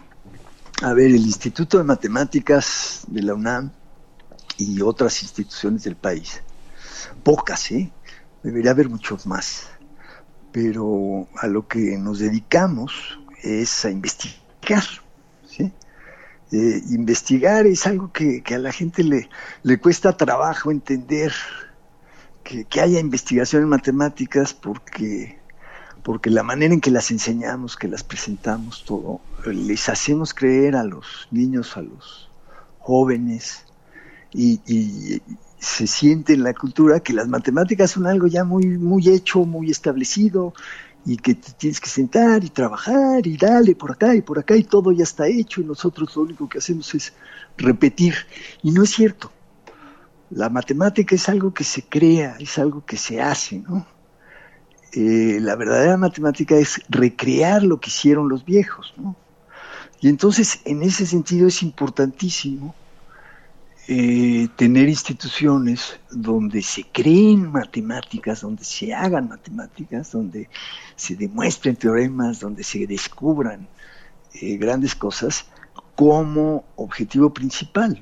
Entonces, eso es el Instituto de Matemáticas y, y tenemos grandísimos grandísimos exponentes y tenemos muy buenos ejemplos de eso, ¿no? Ahora, yo soy uno de los investigadores del instituto eh, que además ha tenido eh, la, la inclinación por, por dedicarse a la difusión, ¿no? Sí. Pero, ajá, Sí, sí, doctor. Eh, y, y nos quería comentar también, pues, del trabajo y, y- y nos parece muy, muy importante que hacer este aquí mismo en este medio este trabajo de difusión sobre lo que hace un investigador eh, de, como usted, un investiga- investigador de su talla, con su trayectoria. Mm, ¿Cómo, cómo han cambiado, eh, pues, con los años? Con las décadas, eh, los temas de su interés, cómo, cómo ha transitado usted entre eh, persiguiendo pues eh, esos descubrimientos en las matemáticas, cómo, cómo se orientan actualmente y cómo han cambiado echando una mirada hacia atrás. ándele, mire qué bonita pregunta. Ah, gracias. Eh, lo, lo que hice, lo que hice yo en mi discurso fue, fue escoger ciertos pasajes, digamos, de mi vida eh, que tienen que ver con el arte y con la difusión y cómo que ellos se mezclaban como con mi investigación y luego cómo mi investigación en, ciertos temas puede redundar o regresar al arte, ¿no? Esa era, esa era la idea básica, ¿no? Pero, pero yo me formé como topólogo y, y llegando a México eh, llegamos en un momento que había un grupo joven eh, muy intenso de matemáticas y tuve la suerte de, llegar al mismo tiempo que Luis Montejano. Luis Montejano es uno de nuestros colegas y para mi gusto es el matemático más importante, más creativo que ha tenido México. O sea, los matemáticos cada uno tiene diferentes eh, cualidades, pero el talento y la creatividad y el gusto por el trabajo y por las matemáticas de Luis es uno de los grandes, grandes, eh, que será, eh, regalos que me ha dado la vida. Y muy recientemente él escribió o dirigió uno de los trabajos de investigación más importantes, o el trabajo más, más importante que se ha hecho en México. Es demostrar una conjetura famosa, que es la conjetura de Banach. ¿no? Y yo tuve la suerte de participar en el segundo artículo. Y, y la suerte porque fue el gozo de, de acabar de poner ahí los detalles en algo realmente complicado. Entonces esa obra de, de Luis Montejano en la que yo participé eh, es una es probablemente lo, de lo que más eh, orgulloso estoy en investigación haber participado con él en este en esta gran cosa no y entonces los matemáticos estamos en México haciendo grandes cosas no y lo pongo como, como ejemplo, ¿no?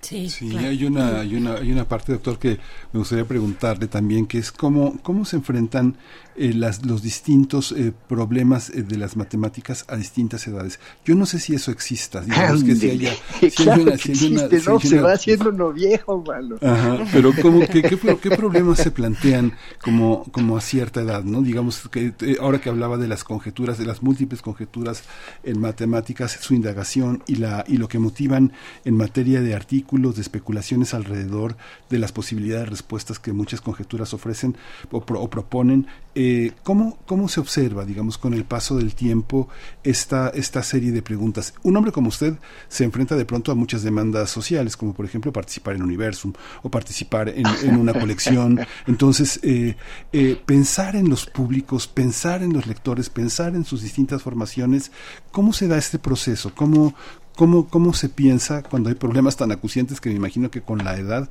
llegan de una manera más insistente? U otros se olvidan y no eran en realidad problemas, sino maneras de ejercitarse para enfrentar otros nuevos, ¿no? Mire que otra vez que se está metiendo usted por un, una, eh, un camino de, de discusión eh, precioso, que es el de la edad y las matemáticas.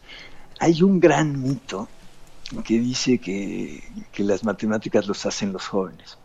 Y yo que estoy viejo, puedo decir que ese mito es cierto. Lo que quiere decir es que yo de joven era verdaderamente, me sentía yo soñado y que podía hacer cualquier cosa. Ahora ya de viejo, la verdad es que soy bastante más lento, bastante más torpe matemáticamente. Pero uno adquiere sus, como dicen, más sabe el, el diablo por viejo que por diablo. Sus atajos, doctor, sus atajos. Exacto, lo- los atajos, digamos, el gusto. eh, y, y el, ¿qué será? La- el, el relajarse que ya tiene uno de, bueno, ya sabemos cómo son las cosas, ¿no? Y entonces, ¿cómo van funcionando las matemáticas? Eh, insisto, son un, son un, eh, una pasión que tenemos un grupo de, de gente que somos los matemáticos que estamos haciendo investigación y, y cada uno de nosotros, a nivel, estoy hablando a nivel internacional, ¿eh? Eh, está metido en un grupo que trabajan en un cierto tema, ¿no? Y entonces en ese tema están pasando, viene una ola y vemos el trabajo de fulano, y viene otra ola y vemos el, trabajo de sutano, ¿no? Y de repente llega una ola como de cuatro veces el tamaño, ¿no? Y entonces China ahí viene un, un resultado importante, unas cosas novedosas, ¿no? Es del tipo de, de, de- de cosas que, que fue el trabajo este de la conjetura de Banach de Montejano, ¿no? Y entonces llega esa ola, entra a la playa y se va, ¿no? Y cuando se va una ola grande hay un remanso, ¿no? Y entonces ahorita que estamos viejitos, eh, Arocha, Jorge Arocha, nuestro otro colaborador, Luis Montejano y yo, estamos allí en la playa viendo los remolinos y viendo las conchitas, ¿no? Que dejó esa ola, ¿no? Que fue, que fue la, la conjetura de Banach, ¿no? Entonces estamos felices ahí, eh, trabajando diferentes, eh, digamos, eh, aspectos que podemos volver a encontrar sobre, sobre algo que, que acaba de suceder, ¿no? Y eso es en el ámbito de, de, mi trabajo con, con Luis y con Jorge. ¿no? En, en otro lado estoy trabajando con, con Isabel Hubert, que es otra maravilla en la creación, una investigadora joven, que, que fantástica, ¿no? Y tenemos un grupo de jóvenes que están buscando poliedros, ¿no? Entonces, en los dos lados estoy haciendo matemáticas a un ritmo diferente de cuando era joven, ¿no? Pero disfrutándolo mucho. Eh, Sí, doctor. ¿Y, qué hacen con esos, con, con- con- con esos remolinos y con esas conchitas? Porque me imagino que la figura debe ser muy sugerente para ustedes, para ustedes eh, pensando en la geometría. Eh, ¿cómo, cuent- cuéntenos un poco de eso, de la eh, también desde la desde una desde una posición que busca la estética, que busca la belleza en las matemáticas y en este caso la estética de la geometría, doctor.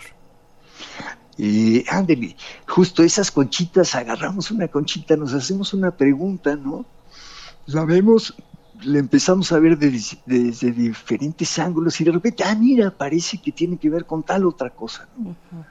Y entonces, eh, alguno de los que está trabajando en ese, ah, mira, pues yo sé esto, ¿no? Y cada uno, cada uno está aportando eh, su, su conocimiento, su sapiencia humana. ¿no? Ah, mira, esto me recuerda a tal otra cosa de tal otro lado. Y entonces empezamos a hablar de, de esos objetos, ¿no? Y entonces ahí nos tiene, ¿se acuerda? Hay un, hay un chiste de, de un elefante ahí con muchos investigadores al revés, ¿no?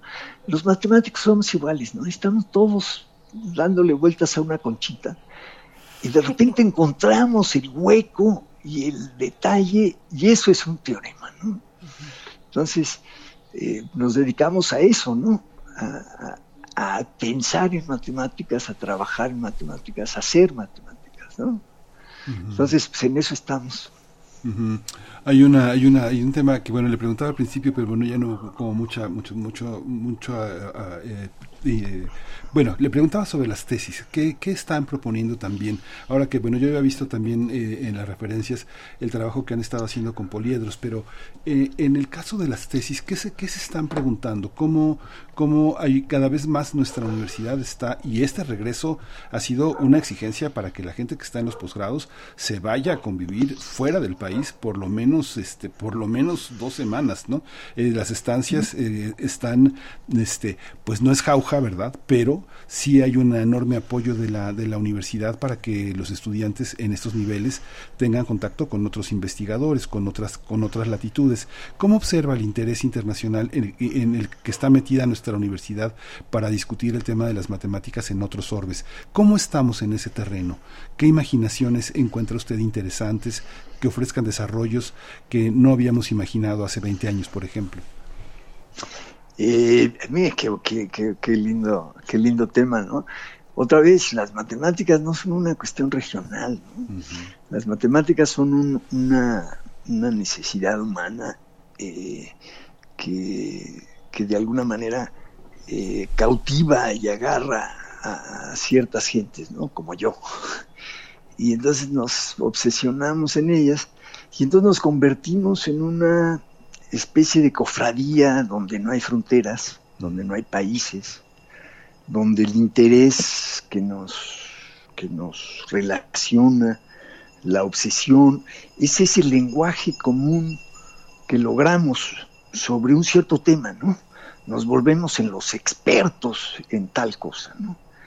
Y entonces eh, la Universidad Nacional, la UNAM, eh, ha sabido eh, llevar al desarrollo de las matemáticas a ese nivel. Entonces, cada uno de nuestros investigadores, no solo, no solo yo y Montejano y Arocha y Hubert, que son los que he mencionado, todos nosotros tenemos que estar inmersos en alguna de estas eh, sectas, déjenme llamarlo, pero en el sentido bonito, en el sentido bonito, estos grupos eh, privilegiados de, tener, de tener una visión común y tenemos que insertar ahí a nuestros jóvenes. Entonces, es importante saber darles a nuestros jóvenes temas de investigación que estén eh, bien situadas en un grupo de estos de investigación internacional. Entonces, eh, nuestra necesidad de estar en comunicación con el mundo es muy fuerte y la formación de nuestros estudiantes tiene que ser en ese nivel, en esa palestra, ¿no? No es que estemos formando aquí matemáticos para Tlanepantla, ¿no? Todo, to- con todo respeto para Tlanepantla. Estamos formando matemáticos para el mundo, ¿no? Y en ese sentido es que la matemática es parte de la cultura y como se hacen matemáticas en México, pues queremos ser parte de esa cultura mexicana. Sí, pues, doctor Javier eh, Bracho Carpizo, muchas gracias. Qué, qué deliciosa charla para esta mañana de jueves. Enhorabuena, enhorabuena y, y gracias, gracias como comunidad también por ese esfuerzo, ese empeño que ponen en la divulgación científica, eh, usted y sus, y sus colegas. Muchísimas gracias y bueno, ojalá que hasta pronto. Muchísimo gusto, muchísimas gracias. ¿eh? Gracias a usted, doctor. Mucho gusto conversar con usted. Gracias.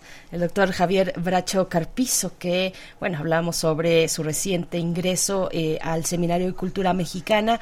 Es profesor de la Facultad de Ciencias, investigador, titular C, fue director del Instituto de Matemáticas de la UNAM entre 2006 y 2014, investigador emérito del SNI, eh, pues miembro del Comité de Ciencias del Fondo de Cultura Económica. Y también quiero, mm, eh, pues, enviar un saludo, un saludo a los colegas del doctor, las y los colegas del Instituto de Matemáticas, pero en la unidad Juriquilla, donde hay eh, investigación también muy importante que ya nos reseñaba el doctor Javier Bar Bracho, investigador de Luis Montejano sobre la conjetura de Banach. Eh, ahí, lo, ahí van a encontrar, si, si van al sitio electrónico del de, eh, Instituto de Matemáticas Unidad Juriquilla, es matem.unam.mx, ahí van a encontrar pues un poco más de, de esto que nos comentaba el doctor Bracho Carpizo. Nosotros vamos, antes de ir a la pausa musical, les tenemos un eh, pues unas cortesías son unas cortesías así es que atención para las personas que nos siguen en Twitter eh, tenemos tres pases dobles para Inferno Social Club. Ya hemos conversado sobre esta, este espectáculo, este show. Se ha presentado antes en el, eh, en, el Vicio, en el Teatro Bar El Vicio, pero ahora va al foro 139 en la Condesa 139 se encuentra este foro en la calle de Nuevo León, en el número 139 en la en la colonia Condesa y bueno, es eh, tenemos tres pases dobles para la función de el sábado 17 de junio a las 10.30 de la noche. Eh, estos tres pases dobles se van cada uno eh, a las primeras personas que nos compartan una captura de pantalla mostrando que nos siguen en Twitter. Ya está nuestra publicación ahí, así es que solo eh, síganos, tomen captura de pantalla y compartan esa captura como comentario en la publicación que ya tenemos en nuestra cuenta de Twitter, que es arroba PMovimiento. Las primeras eh, tres personas, tres radioescuchas que eh, sigan estas indicaciones, pues se van a llevar su pase doble para Inferno Social Club. Se la van a pasar muy bien.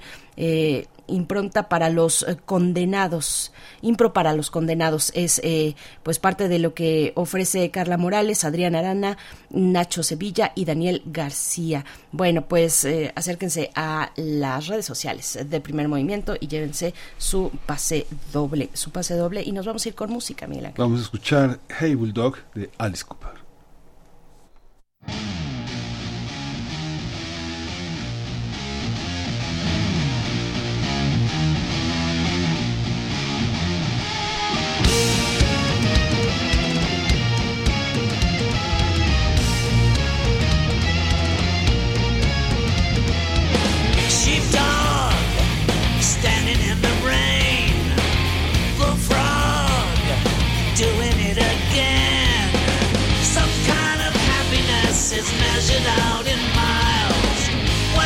You think you're something special when you smile? Childlike, no one understands. Jackknife in your sweaty hands. Some kind of innocence is measured out in years. You don't know what it's like to listen to your fears.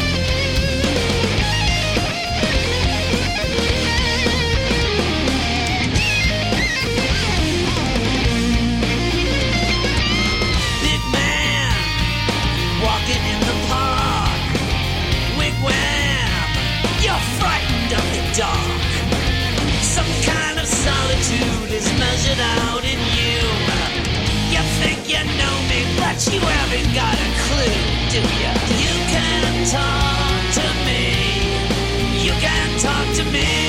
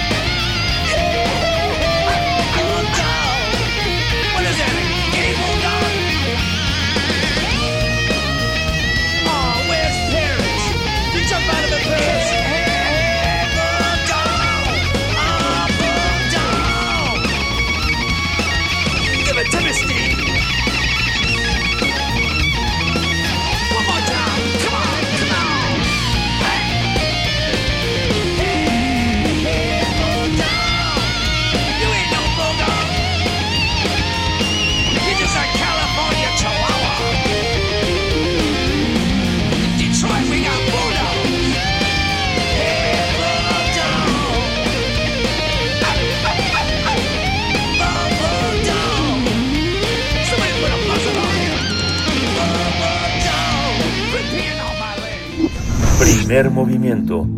Hacemos comunidad con tus postales sonoras. Envíalas a primermovimientounam.gmail.com Nota del día. La puesta en escena Fuego que no muere, una travesía literaria y musical, café concierto, tiene como eje la vida de Tina Modotti. Este espectáculo está basado en la novela homónima de la autora italo-mexicana Claudia Marcuchetti Pascoli, pero eh, con su talento escénico y musical, la artista Madame Dulce Chiang narra la historia de la polémica Tina Modotti. Esta obra intenta que el espectador se adentre en la vida de la fotógrafa mexicana que lidió con una obsesión en torno a la ficción y lo que fue su última pareja del artista, el revolucionario profesional Vittorio Vidali. Además de abordar estos aspectos de su vida, el Café Concierto aborda misteriosos hechos históricos que mezclan ficción policíaca a fin de conocer el enigma que hay detrás de la muerte del activista, del- de- as- así como de su legado fotográfico y su relación con el comunismo. Eh, Fuego que no muere, una travesía literaria y musical Café Concierto, cuenta con la dirección escénica de Victoria Clay y la dirección musical de Humberto Ruiz. Recuerden que la cita es el próximo 15 de junio, ya el día de mañana, en el Teatro Bar El Vicio a las 21.30 horas. Vamos a tener una conversación sobre esta puesta en escena eh, basada en la obra de, Tina Modotti, en el tema de Tina Modotti, con Claudia Marcuchetti, escritora y periodista. Buenos días, bienvenida. Hola Claudia, ¿nos escuchas? Sí, perfecto. Muy buenos días. Hola, buenos días. Buenos días, gracias eh, Claudia, bienvenida a Primer Movimiento y también estamos con Madame Xiang, cantante, compositora, dramaturga, cabaretera. ¿Cómo, cómo te encuentras esta mañana, Madame Xiang? Bienvenida. Creo que ella es la que no nos está escuchando. Vamos a ver, vamos a, darle un momentito. Pero bueno, iniciamos esta charla. Claudia mm, Marcuchetti, gracias por, por estar esta mañana. Pues cuéntanos, cuéntanos eh, de, de la novela, por supuesto que es la que inspira ya este show que se presenta en el Teatro Bar. Fuego que no muere. Eh, abordar la vida, eh, la historia de una figura tan polémica y, y- y, bueno, conocida eh, por, por muchos mexicanos, eh, Tina Modotti. Cuéntanos de esta, de esta historia. Así es, pues muchísimas gracias antes que nada por el espacio. Y sí, la obra es hoy, hoy jueves 15 de junio, a las 21.30 en el Teatro Bar El Vicio. Y esta obra nace de un poco estas ganas que tenemos los escritores de involucrar a pues los lectores en, que no sean presentaciones tradicionales las de los libros, sino inventarnos nuevas maneras de eh, comunicar eh, lo que está en nuestros libros a los posibles lectores y por supuesto a los que ya hayan leído el libro y quieran saber más. Entonces de ahí nace esto. En realidad es un híbrido entre cabaret, teatro, presentación de libro, este, son un poco estos experimentos que, que estamos, que, que se me ocurrieron a mí en conjunto con otra cantante. Este espectáculo es la primera vez que se presenta en México, ahora con Madame Chan, que con, con quien ya hemos hecho pues varios arreglos entre nosotros, pero se presentó eh, en, en Miami, en el consulado, fue una ocurrencia, y, y como salió tan bien, la gente salió tan feliz, aplaudiendo, cantando, pues se nos ocurrió que podía convertirse pues en lo que será esta noche por primera vez a ver cómo nos recibe el público mexicano. Ahora, la realidad es que hay mucho que decir del libro, hay mucho que decir de esa época que vivieron estos personajes, que fue una época extraordinaria, ¿no? Son personajes extraordinarios, pero enclavados en un momento histórico extraordinario como fue la postrevolución mexicana, eh, el bullicio que había intelectual, cultural, eh, político, ¿no? Este, en esos tiempos y también los años 40, porque Tina Modotti tiene dos periodos en México. El primero es en los 20, de finales de los 20 y el segundo es los 40, donde ya es un poco eh, el momento fundacional del México moderno, ¿no? Entonces eso eso es por un lado y por otro, pues bueno, no no vamos a llegar aunque- hasta allá, hasta- aunque la novela lo hace hasta el 83, que es cuando muere este otro personaje tan polémico que fue Vittorio Vidali, la última pareja de Tina. Ella pasa casi 10 años con él, peleando la guerra de España, como exiliada, porque ellas, ellos regresan como exiliados de ese momento eh, pues trágico, ¿no? De la historia de España, donde pues muchas de su gente llegaron a venir a México gracias también al presidente Cárdenas que en su momento les otorga pues la bienvenida, ¿no? Les da la bienvenida en México. Entonces, bueno, todo todo esto es de lo que trata el libro, la obra, hay toques de humor y por supuesto la fantástica voz de Dulce Chang, de Ma- Madame Chang en, en el escenario, pero también ella, pues sabemos, es poeta, entiende bien de literatura, es, es este, una mujer que además se transforma en el escenario, me encanta trabajar con ella, nos hemos divertido mucho en, en los ensayos y pues esperemos que la gente también se divierta. Sí, y ya nos, ya nos acompaña, perdón, ya nos acompaña Dulce Madame Xiang. Eh, ¿Nos escuchas en esta ocasión ya? ¿Nos escuchas? Sí, escucho, bajito pero las oigo. Muchas gracias por Ya la escuchaste las flores. Gracias.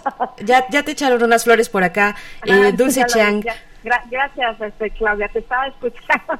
Muchas gracias a las dos, Me alegro mucho de todo lo que piensas. Es, digo, es lo mismo también, Claudia, pues ha sido para Claro. mí un gran honor trabajar con ella. Ella es una autora de bestsellers, una autora muy reconocida.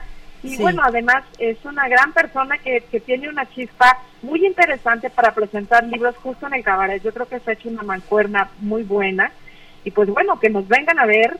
Vamos a aderezar con canciones y con humor esta vida que dentro de todo es dramática. ¿no? Sí, a ver, Dulce, cuéntanos- así, pero- cuéntanos pero una cosa. conecta.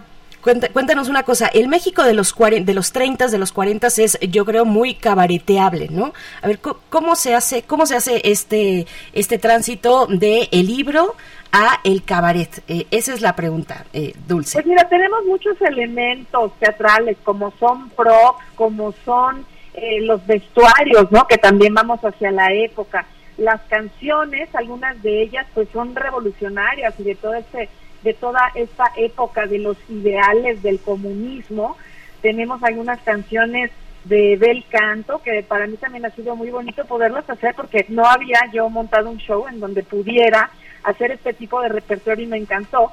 Algunas de ellas están contextualizadas, pues eh, también, por ejemplo, en la época del bolero, que en los 40 había mucho bolero, y pues al final Tina amó y fue amada, y el bolero es justamente de eso, ¿no? Pero en un contexto del compromiso con lo que haces, piensas y sientes, que vaya hacia lo mismo. Entonces, pues bueno, es un poco ese diálogo entre la historia que, eh, pues específica de Tina y la historia que todos vivimos, que son los amores, desamores y compromisos en el medio.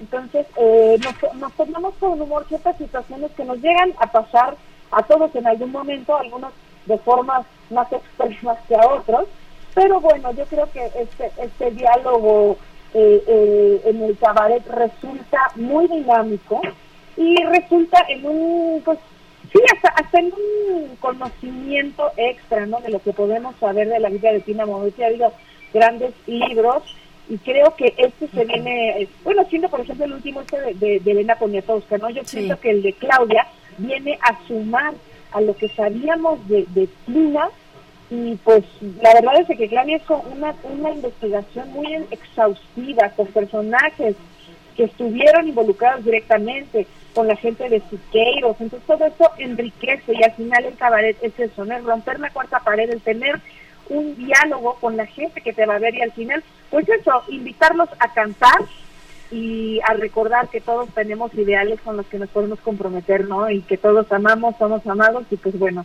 al final también tenemos cierto misterio en nuestras vidas, como lo tuvo Tina. Ujú. Hay una, me voy un paso atrás, Claudia Marcuchetti, sobre Tina Modotti. Eh, después de un, de- después de, de trabajos tan, tan eh, acuciosos como el de Elena Poniatowska y además de una intensidad narrativa, pues eh, muy importante, el de Pino Cacucci, el de Gerard de Constance. ¿Cómo, qué, qué, qué de nuevo hay que decir? ¿Es- ¿Hay algo nuevo que decir o hay una manera nueva de decir eso que ya eh, gran parte del público se quedó con él? Mira, me lo pregunté muchas veces antes de escribir este libro porque justamente yo no quería escribir una- un libro sobre Tina y creo que al final eso hice. Ese no es un libro sobre Tina, si bien pues de alguna manera el nombre de Tina es lo que resuena más fuerte, pues sobre todo en la promoción, ¿no? Porque pues es la, la, la única protagonista realmente conocida, eh, Victoria Vidal y no lo es tanto, pero la realidad es que este es un libro primero que parte de la muerte de Tina y va hacia adelante, ¿no? Yéndose hacia atrás también. Y eso sí no se había contado, no se había contado, pues, qué pasó los cuarenta y tantos años que sobrevivió Victorio la muerte de Tina. No, no se había contado, por lo menos no en español, ¿no? Hay unos diarios eh, de él que son muy poco conocidos, incluso han sido publicados. Eh, usé también algunos inéditos que me proporcionó la familia que vive en México y va a ir esta noche, al igual que una sobrina nieta de Siqueiros, que fue lectora del libro y que dice que aprendió de su antepasado pues cosas que no sabía. Entonces yo creo que sí siempre hay cosas que contar, ¿no? Alrededor de un mismo hecho, de una misma, de un mismo personaje, eh, pues siempre cuando el enfoque sea diferente. Este, este libro trata eh, la eh, digamos, la historia como en tono de thriller, justamente, uno, para crear el suspenso necesario para que el lector pues esté picado todo el tiempo, pero por el otro lado también para abordar eso que muchos consideraron un misterio, ¿no? Así como lo fue en la muerte de Pablo Neruda, que ahora ya ven que lo, lo exhumaron y comprobaron que pues posiblemente eh, sí haya habido una sustancia tóxica in- in- eh, implantada en su cuerpo en su momento. En fin, son esos misterios que se quedan siempre en el imaginario colectivo y que de alguna manera yo intento, dando mucho, mucho, eh, mucha información pertinente, de que mm, ahora sí que de que lo descubramos, ¿no? De que lo descubramos juntos, porque yo siempre digo que pues esas cosas uno puede tener una teoría, pero pues, la realidad, la realidad, realidad nunca se va a conocer eh, por completo. Pero bueno, eh, como sea, lo que sí se puede conocer eh, en forma más exhaustiva es todo lo que pasó, cómo, cómo se forjó el personaje de Tina Modotti a lo que es hoy. Y por supuesto Elena Poniatowska, Pino Cacucci y muchos otros, Christian Backenhaus Canale, eh, Patricia Albers, hay muchísimo escrito de su versión como fotógrafa, de su versión eh, como activista, de su versión como mujer, ¿no? Dramática, que, que fue su vida. Y bueno, todo eso ya estaba escrito, ¿no? Pero sí, todos estos personajes, eh, ahora sí que autores, contribuyeron a formar lo que es eh, el mito de Tina Modotti, ¿no? Y creo que este libro pues viene a contar también la parte de ellos, tan es así que Elena Poniatowska es personaje en el libro, ¿no? Porque va y le hace esta entrevista en el 81 a Victorio Vidal y en, el cual, en la cual basa realmente pues, muy buena parte de su libro, ¿no? Y muchos testimonios también que ella tenía de primera mano, pues eran tiempos donde todavía la gente vivía, ¿no? Mucha gente que había eh, conocido incluso a Tina todavía vivía. Eso ya pues casi no es el caso, así que eh, yo más bien me basé en documentos, en muchos archivos que se abrieron a posteriori de las investigaciones de estos autores que ya están disponibles, ¿no? Como por ejemplo los de Cuba. Salió hace poco, justamente editado por la UNAM, un libro muy interesante eh, de sobre el asesinato de Mella. Ahí habla de todas las comunicaciones que Cuba tuvo con México a nivel diplomático, a nivel oficial, a nivel extraoficial, sobre el caso de la muerte, el asesinato de Silvio Antonio Mella allá en el 1929. Ese momento que parte la vida de Tina Modotti en dos, porque yo creo que ella nunca se recupera de esa, de, de ese asesinato, de ese amor, ¿no? Que pues pasional, además que ocurrió exactamente ocho meses después de que ellos comenzaran su relación, es decir, justo en el pico, en el auge de, de eh, la pasión de una pareja, ¿no? Entonces, bueno, todo eso está disponible. Este libro, yo, yo fui a la presentación del libro en la Feria de la Rosa hace un par de años, me parece, antes de la pandemia. Entonces, son documentos nuevos que no se sabía su existencia o que no habían salido a luz, eh, ¿no? Como, como tales. Y todo eso es también parte de este libro nuevo que se suma, como bien lo dijo Madame Chang, a eh, pues la larga historia de la eh, obsesión que ha tenido muchos, muchos, muchas personas, muchos lectores y muchos autores también acerca de este personaje tan fascinante, tan extraordinaria, ¿no? Ujú. Por último, ya, ya estamos al final de la conversación, Madame Chang. ¿Cómo, cómo se pone en el cabaret un tema, un- unos temas tan largos, tan, tan amplios? ¿Cómo, cómo se logra sintetizar?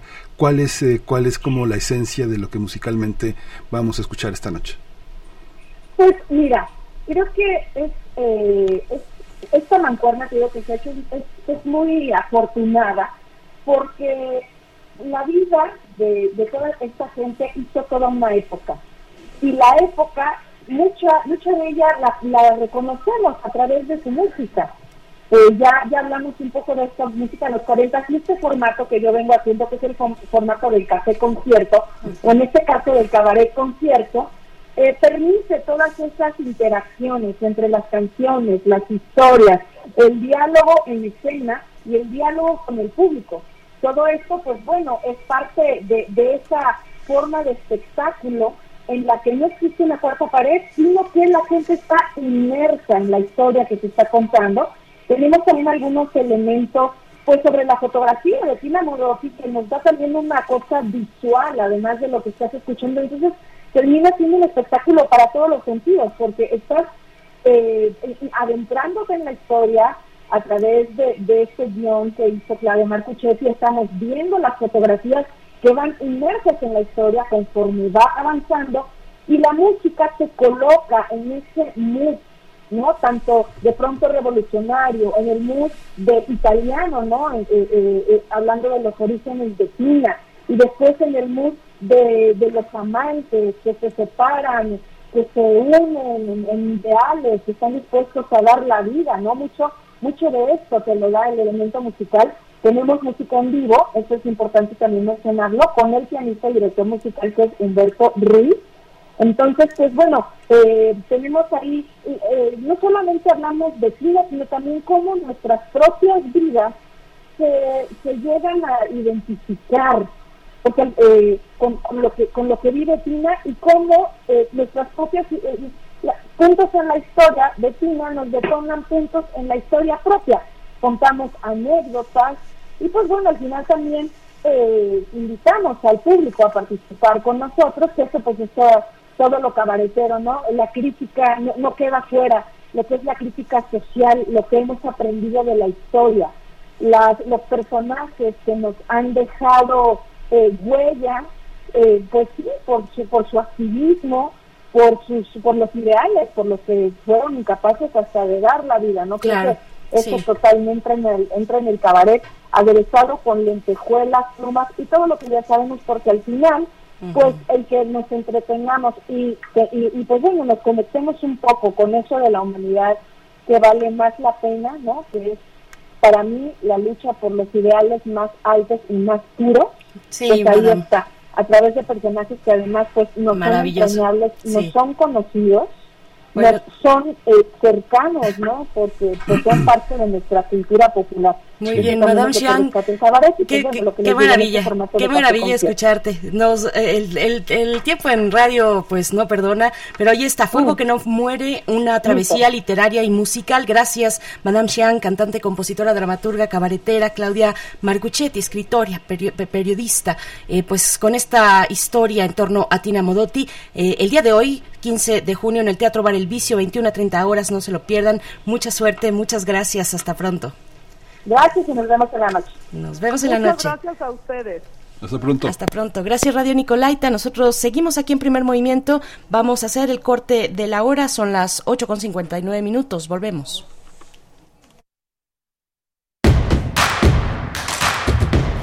Queremos escucharte. Llámanos al 55 36 43 39 y al 55 36 89 89. Primer movimiento. Hacemos comunidad. Encuentra la música de primer movimiento día a día en el Spotify de Radio UNAM y agréganos a tus favoritos.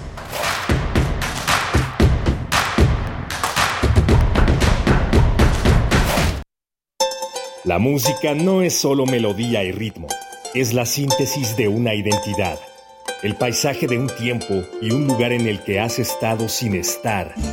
Es vivir 100 recuerdos en un segundo.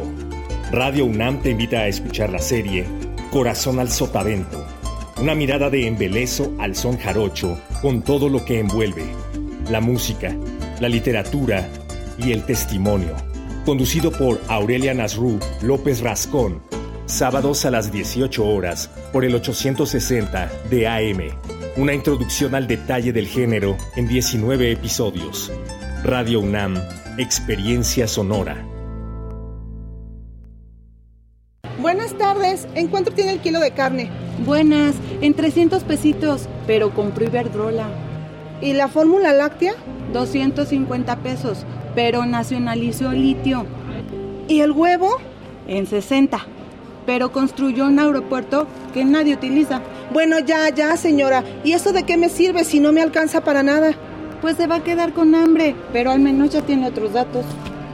No podemos vivir de otros datos. PRD. Las modas vienen y se van. Y hoy, el cristal o metanfetamina está de moda. Pero lo que viene y no se va son sus efectos dañinos. El cristal quita el hambre y el sueño, provocando alucinaciones y psicosis. Es muy agresivo para el cuerpo y la mente. Ahora el narco le añade fentanilo para engancharte desde la primera vez. Y el fentanilo mata. No te arriesgues. Si necesitas ayuda, llama a la línea de la vida 800-911-2000. Secretaría de Gobernación. Gobierno de México. Formar una pareja. Madurar y casarse. No está mal. Pero, ¿eso es todo lo que hay? ¿Cuántas formas tenemos para expresar nuestra sexualidad? Radio UNAM te invita a conocer todas las caras del placer y el amor humano en la transmisión especial de la serie Cinco Sentidos.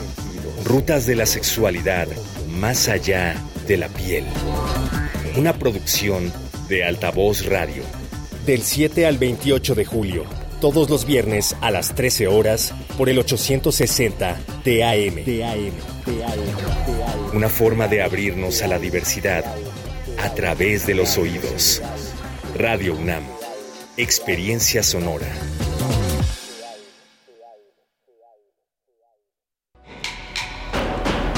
Apuesta a las voces críticas. Apuesta a discrepancias. Después de dos años, Miguel Ángel Velázquez regresa a la conducción de esta serie.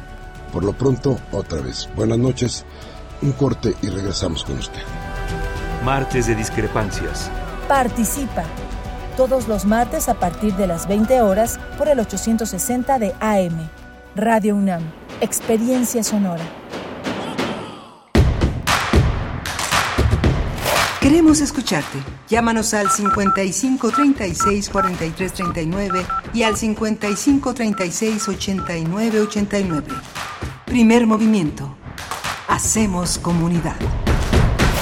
9 con 3 minutos de la mañana. Buenos días. Hoy jueves 15 de junio. Ya estamos a mitad de este mes, el sexto mes del año 2023. Les saludamos en la tercera hora de transmisión. Estamos en vivo con ustedes. Estamos en vivo haciendo radio pública, radio universitaria desde el 96.1 de la frecuencia modulada y el 860 de amplitud modulada. Un saludo a todas las personas que se están incorporando a esta señal de Radio UNAM. Eh, radio UNAM que, bueno, el día de ayer cumplió 80 años esta radiodifusora universitaria. Y bueno, es un aniversario que también festejamos sobre todo a la audiencia, a la audiencia que hace posible este este proyecto, este proyecto que es el de eh, pues generar es un espacio, un espacio abierto, diverso para ustedes desde la universidad. Pues bueno, vamos a en esta mañana nos acompaña Rodrigo Aguilar como cada mañana en la producción ejecutiva, Violeta Berber también se encuentra en, en del otro lado del cristal en la producción, en la asistencia de producción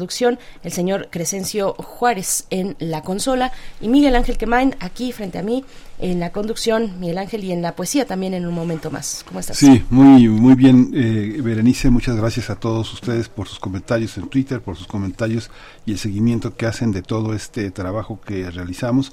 Justamente 86 años y, no y hace un, un par de semanas eh, se, fue el aniversario de Prisma R, un programa también muy importante, hermano también de primer movimiento en la temporalidad. Pronto tendremos también el aniversario de este programa. Estaremos informándoles cómo, cómo celebraremos esta, esta manera de estar con ustedes, pues trabajando, pero trabajando tal vez en, con algunos asteriscos que le den un, un, sentido importante a este festejo.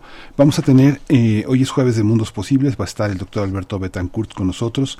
Ya Alberto Betancourt tenemos el gusto de, vernos personalmente, siempre es una, un enorme gusto eh, eh, estar frente a frente, sobre todo con, eh, con esta parte que tiene Alberto de hacer, eh, hacer una, una visión tan intensa, tan comprometida de los temas que él toca. Él es doctor en historia.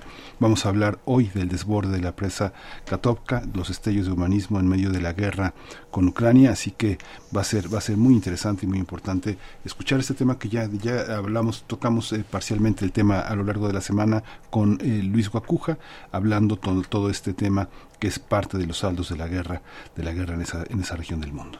Así es, Miguel Ángel. Y cerramos con la sección de derechos humanos con una nueva colaboradora, una nueva colaboración, luego de que hace 15 días se despidió de este espacio para cubrir compromisos que surgieron, compromisos importantes, se despidió Alicia Vargas Ayala, eh, y bueno, pues ahora también otra especialista de primer nivel, de primer orden, muy comprometida con las infancias y adolescencias en México, Laura Alvarado va a estar con nosotros ahora en esta sección. Ella es fundadora y directora general de la Fundación Pro Niños de la Calle, IAP, y es socia fundadora de Ideas eh, Chieltic experta en participación y empoderamiento infantil y adolescente y actualmente también es consejera del CIPINA a nivel nacional. Laura Alvarado va a estar con nosotros para hablar de las infancias, para seguir hablando y pensando, repensando y anotando la agenda pendiente de las niñas, niños y adolescentes en México.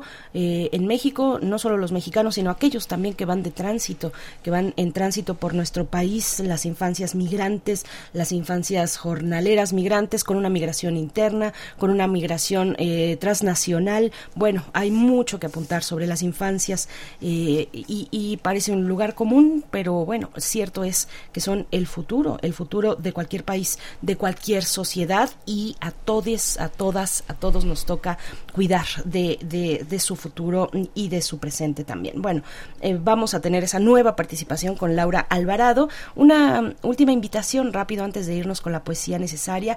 la Gaceta Universitaria dedica este número, su más reciente número, al calor, a la ola de calor que está atravesando nuestro país y hay eh, pues muchos elementos eh, que van a ser de utilidad para ustedes, desde cómo protegerse es importantísimo eh, una buena hidratación, es clave para evitar el golpe de calor. ¿Cuáles son las características de un golpe de calor? Por ejemplo, la, la Gaceta entrevistó a eh, entrevistó a especialistas eh, de la Facultad de Medicina, como el caso de Daniel Pagua Díaz, académico del Departamento de Salud Pública de la Facultad de Medicina, donde nos dice pues que los eh, problemas más comunes al exponerse a altas temperaturas son una insolación, desmayos, golpes de calor, salpullidos, calambres, son un conjunto de problemas secundarios a la exposición eh, a altas temperaturas y son condiciones que pueden poner en peligro la vida porque habrá alteraciones por la pérdida de agua principalmente y de sales que son vitales para el funcionamiento de todos nuestros órganos. Es lo que eh, parte de lo que vamos a encontrar. ¿Qué hacer? ¿Qué hacer? Bueno, pues hidratarse, por supuesto, y otros puntos importantes. Acérquense a la Gaceta, gaceta.unam.mx para tener muy puntualmente todas estas, estas recomendaciones y los efectos del calor en nuestro organismo, Miguel Ángel. Sí, muy interesante, muy importante seguir estos, estos instrumentos, estas, estas herramientas que están disponibles en la web, que son descargables y que hoy tenemos la posibilidad de compartirlas con los teléfonos que se llaman inteligentes a través de archivos electrónicos legibles desde todos los, los órdenes. Eh, mucha gente que uno le pregunta en la Ciudad de México sobre la sobre el golpe de calor, hay algunas algunas similitudes, no sé, me ha tocado Tamaulipas, eh, eh, Coahuila, pero sí, es un golpe verdaderamente inusual, ¿no? Tal vez solo el, el, el infierno del calor en Mérida sea semejante, pero es una señal de botones de alarma en el organismo muy fuertes. Uno se siente muy extraño, sube la presión, baja la presión, eh, interactúa con las personas que tienen diabetes o el azúcar alta, la presión alta o baja. Es, es, una, es una aventura en la que tenemos que estar muy, muy atentos con nuestros animales de compañía también protegerlos, cuidar sus cojinetes en el caso de perritos, de gatos, este, de, de aves que tengan, este, estar muy pendiente de la temperatura y sus condiciones de vida. Sí, por supuesto, cuidarnos en los horarios de mayor eh, de, de, de, mayor radiación solar entre las 10 de la mañana y las 4 de la tarde. Evitar uh -huh. actividades al aire libre como actividades deportivas en esos horarios. Bueno, pues replantear nuestras actividades cotidianas con este esta ola de calor. Ante eso estamos y cuidarnos colectivamente también, cuidar a los animales, eh, a, los, a los animales urbanos, a los perritos, a los gatos, a los a las aves, poner cuencos de agua para las abejas, en fin. Bueno, son muchas las recomendaciones que podemos hacer y son sencillas hasta cierto punto. Vamos entonces ya con la poesía necesaria. Es hora de poesía necesaria. Hoy, hoy, voy a leer poesía, poesía solar, poesía solar de Adolfo Castañón. Adolfo Castañón es un, eh, es un intelectual eh, muy importante en el ámbito de la cultura mexicana, ha sido editor de, de, en distintos escenarios, fundamentalmente en el Fondo de Cultura Económica durante muchos años, gerente editorial, traductor, ha sido uno de los traductores eh, importantes en nuestra lengua de George Steiner, eh, es un crítico de poesía, tutor de muchos poetas, un hombre, un hombre que ha estado muy, muy, muy, muy pendiente del registro y del patrimonio literario mexicano. Eh, él nació en 1952 y ha publicado un libro que es un libro, una coedición de varios esfuerzos universitarios de la Universidad de Sinaloa, de la Veracruzana y de la Benemérita Universidad Autónoma de Puebla y Guadalajara. Eh, la campana en el tiempo reúne poesía publicada entre 1970 y 2020, 50 años de trabajo poético y el, y el eh, poema que voy a leer es un poema en tres tiempos que se, que se llama Impasse de Trois Soleils y so, es, está dedicado a Luis Panavier Imado. Luis Panavier fue director del IFAL, un hombre que ha trabajado también contemporáneo, es un hombre muy importante en la cultura francesa que, ha iluminado muchas zonas de la cultura mexicana. Lo vamos a acompañar con Here Comes the Sun de George Harrison de The Beatles, eh, es eh, un contrapeso interesante. Sol. El sábado por la mañana limpia la luz lo mismo en el Ajusco que en los Pirineos. Las rejas transparentes del calendario no son la imposible procesión de las semanas, no, los efímeros números del año, una impostura. Del mismo modo que brilla la palabra sol, porque el sol brilla, el día sábado alaba sus horas de gloria, aquí o ayer, allí y mañana, en la ubicua fragua inmemorial. A cereza madura huele la tinta de esta pluma tónita que no quiere usar de borrador el paraíso. 2. Sol. Es sábado y es luz, con sus viandas alegres. Los invitados a la casa del triple sol saludan y brincan en el agua azul, impulsados por las manos del calor. Hispalis, el rubio, noble labrador, acecha y sigue las brazadas, con la cola y tanto se le salen del cuerpo los ojos que lo arrastran, con todo y sombra, al agua. En línea recta, nada. Fija el timón, la dorada cabeza, imperturbable. 3. Sol. Y el sábado se hizo luz, brasas crepitan en la plancha las costillas, juegan al aro las cebollas, cantan su culpa los tomates. Cruza Hispalis el azul del agua.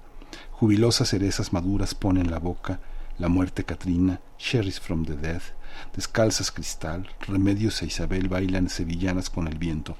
A las nubes dan forma con sus brazos ágiles piernas, invocan la vendimia. Es sábado en Medellín y en Perpiñán. Disfrazado de sol, Dios humedece nuestra boca con unas gotas de felicidad.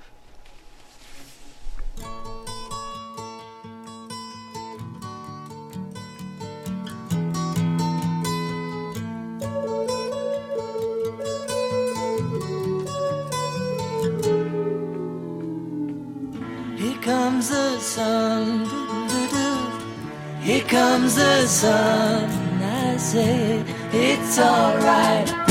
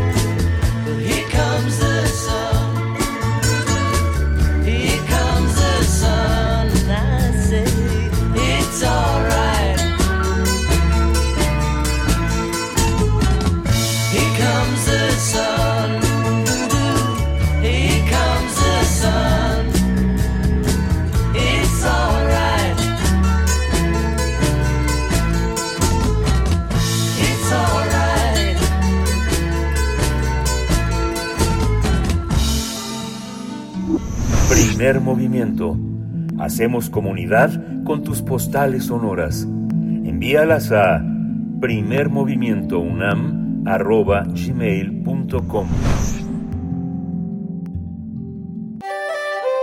Mundos posibles.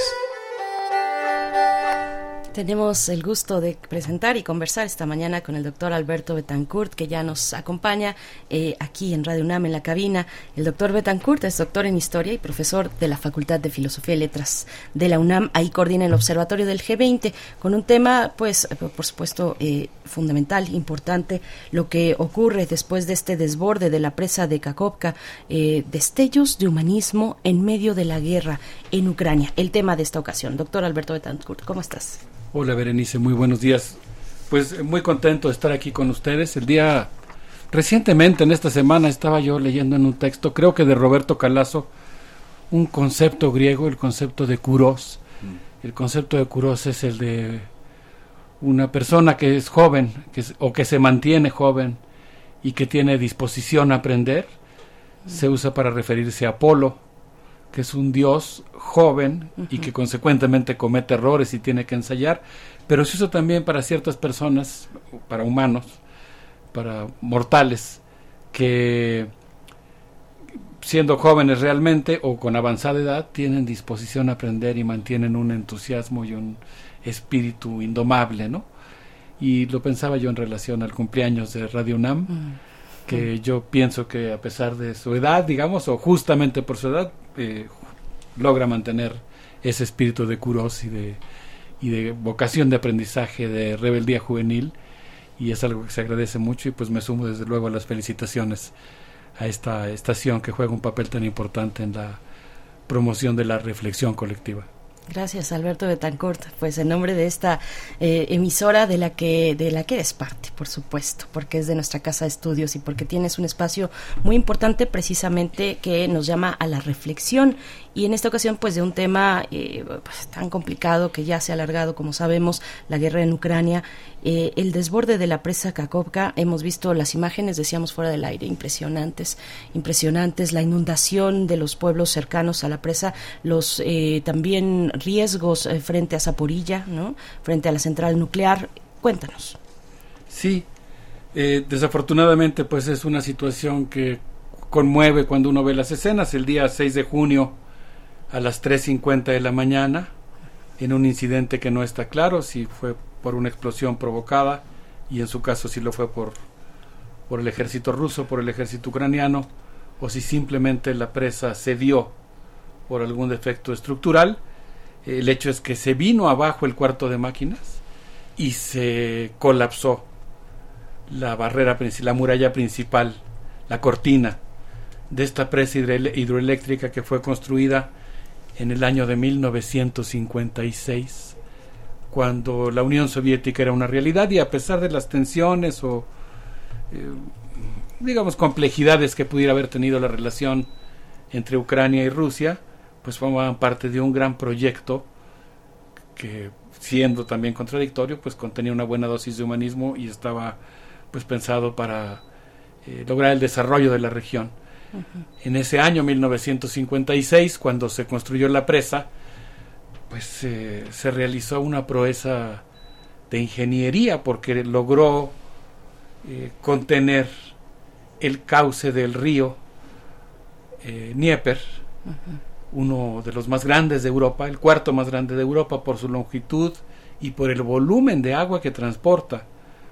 Es un río que cruza Rusia, Bielorrusia y Ucrania, desagua eh, en el Mar Negro y pues de hecho es tan, es tan grande que recibe varios nombres. En Rusia se conoce como el río Dnieper, en Bielorrusia se conoce como el Dnieper y en Ucrania se conoce como el río Dnipro. Este río Dnipro, pues eh, a, la hora en que se construye la muralla, eh, pues es, es una construcción humana que logra contener la energía de ese gigante que es el río, el río Dnipro. Eh, cuando se viene abajo la cortina de la presa hidroeléctrica, pues es, es un espectáculo impresionante, doloroso porque se viene una cantidad de agua enorme a inundar la región de Kherson, provocando toda una serie de consecuencias terribles. En primer lugar, hay que decir que en cosa de horas el nivel del agua en la región de Kherson empezó a aumentar hasta alcanzar 12 metros de altura. Hay unas fotos que muestra, yo voy a hacer un relato entretejiendo básicamente tres fuentes, el periódico Ucranilla Moloda, que es un periódico ucraniano, el periódico Izvestia, que es un periódico ruso, y la revista eh, que cito frecuentemente para hablar de estos temas eh, que están relacionados con la industria nuclear, el Boletín de los Científicos Atómicos, fundada en 1945 por Joseph Rodblat. El periódico Ucranilla Moloda tiene un- una fotografía impresionante que se ve una de las poblaciones de Kherson como ha sido pues prácticamente cubierta por el agua, se ven exclusivamente los techos, las antenas de las casas. Entonces, pues un primer efecto terrible que provoca eh, el colapso de la cortina es el hecho de que genera una gran inundación en, varias eh, poblaciones, en algunas pequeñas localidades. Eh, eso provoca también algunas desgracias humanas, personas que quedan atrapadas. Y una de las cosas que a mí me conmovió, conmovió mucho a la hora de estar leyendo los relatos, pues es, la actitud de los socorristas.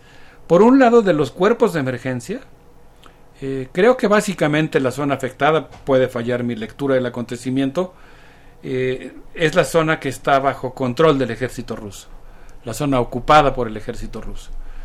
Entonces, eh, hasta donde entiendo, las labores de rescate las realizan principalmente eh, los profesionistas, digamos, los rescatistas del propio ejército ruso. Pero lo que a mí me llama mucho la atención y me conmovió profundamente es el hecho de que los vecinos del lugar, pues también acuden a rescatar a sus a sus vecinos, ¿no? Los habitantes del lugar acuden a rescatar a sus vecinos, logran rescatar a cerca de 380 personas, sobre todo que tenían problemas de incapacidad, que se habían refugiado en las azoteas del- de los edificios o de las casas. Y pues, eh, no sé, como ha ocurrido en otros casos, en los temblores en México o en el caso del temblor en Turquía, pues hay rescates que, o bueno, siempre el rescate de una vida humana pues es algo que, que se aprecia mucho y más cuando tiene estos visos de heroísmo. Pero un segundo efecto que provoca la inundación es el hecho de que eh, al perder el embalse, el nivel del agua, amenaza seriamente el enfriamiento del centro nuclear de Zaporizhia, que como sabemos es el más grande de Europa, tiene seis reactores nucleares, actualmente están apagados, eh, eso quiere decir que no están generando energía eléctrica, pero ahí está el combustible nuclear y requiere de enfriamiento. Está tanto el combustible que se utilizaba para generar energía eléctrica como los desechos que se encuentran en las piscinas. Entonces, eso tiene que estar eh, continuamente bajo enfriamiento, si no eh, puede llegar a ocurrir que se funde el corazón del reactor y que nos encontráramos ante un escenario pues casi inimaginable como es lo terrorífico de un accidente que podría en cierto sentido pues equipararse con el de Chernobyl. De tal manera que la, digamos el segundo efecto muy importante de la inundación pues es esta cuestión terrible de que amenaza el enfriamiento y la seguridad de la planta nuclear. Eh, existen otros, hubo cambios prácticamente topográficos en el terreno. Dice el periódico ucraniano, Ucranilla Moloda, que, que la inundación es tan severa y de acuerdo a las imágenes de infrarrojo que lograron tomar del lugar, pues en realidad lo que ocurre es que eh, afecta mucho las posiciones del ejército ruso, eh, destruye los sitios que ellos habían construido para la defensa frente a la contraofensiva ucraniana y, y el periódico dice que incluso pues cambia la topografía del lugar de tal manera que pues el, el relieve eh, se ve afectado por la por la inundación y el cuarto efecto que yo mencionaría que vuelve importante este acontecimiento pues es el hecho de que hay pues también una, terrible pues tragedia ecológica en, un, en uno de los días posteriores no sé si el 9 o el 10 de junio el periódico Izvestia tituló su primera plana Masovoy Giveri Ribe, que quiere decir muerte masiva de peces, y muestra la fotografía de una enorme cantidad de peces que quedan, eh, pues, primero aleteando, sofocados, no asfixiados por el aire, eh, cuando comienza a bajar el nivel del agua ya en las zonas inundadas y después pues queda una enorme superficie del, de la región pues inundada de peces que mueren. Eh, no, es, no es el único efecto ecológico, pero la inundación provoca estos daños severos. Entonces, pues a mí me parece que, que es muy importante atender este acontecimiento. Eh, en particular, pues no sé, yo vi las fotos de los vecinos colocando lanchas infables en los techos, en los techos de los automóviles Lada. No sé si, si las personas del auditorio, si ustedes, Berenice y Miguel Ángel, ubican estos carritos, son muy famosos. Los Lada soviéticos son como carros pequeñitos, como tipo Datsun, vamos a decir, como eran los Nissan antiguitos. eh. Eh, cuadraditos, cu- cuadrados, había muchos en Centroamérica, llegaron muchos Lada a Nicaragua, por ejemplo, los nicaragüenses los conocían muy bien, y hay muchas fotos que están en ambos periódicos, tanto en Isvestia como en Ucranilla Moloda, en las que se ve a la gente que está colocando lanchas inflables en el techo de estos carritos para poderse movilizar a distintos lugares que están afectados por la inundación y que pues eh, lo hacen para intentar salvar a las personas hay vacas que están nadando para tratar de salvarse, muchas vacas que ya cuando baja el nivel del agua están con el agua hasta la barriga. Eh, hay una foto dramática de un hombre que está esperando ayuda en el techo de su casa cuando la casa de al lado, que es una casa de concreto, se colapsa por el efecto que provoca el agua, ¿no? Que, que, que todo lo, que hace que todos los sólidos se desvanezcan, en este caso no en el aire, sino en el agua. Eh, de tal manera que la movilización que se requirió para, para salvar a las personas pues fue importante, eh, fue todo un acontecimiento.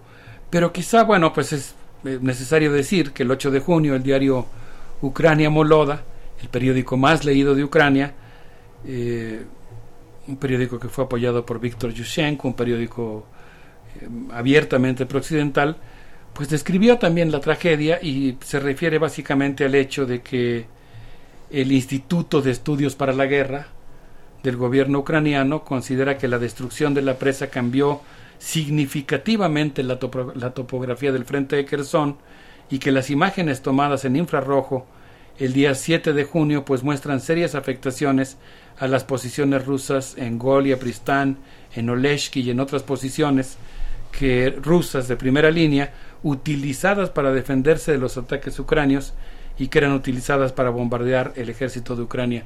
Entonces, pues lo que vemos es que, eh, digamos, ahora sí que en el terreno, eh, pues la guerra sigue su curso. Kherson es una de las áreas en donde se está combatiendo actualmente de manera muy denodada. Pero pues eh, yo eh, mencionaría ahora por lo menos dos o tres efectos que son muy importantes.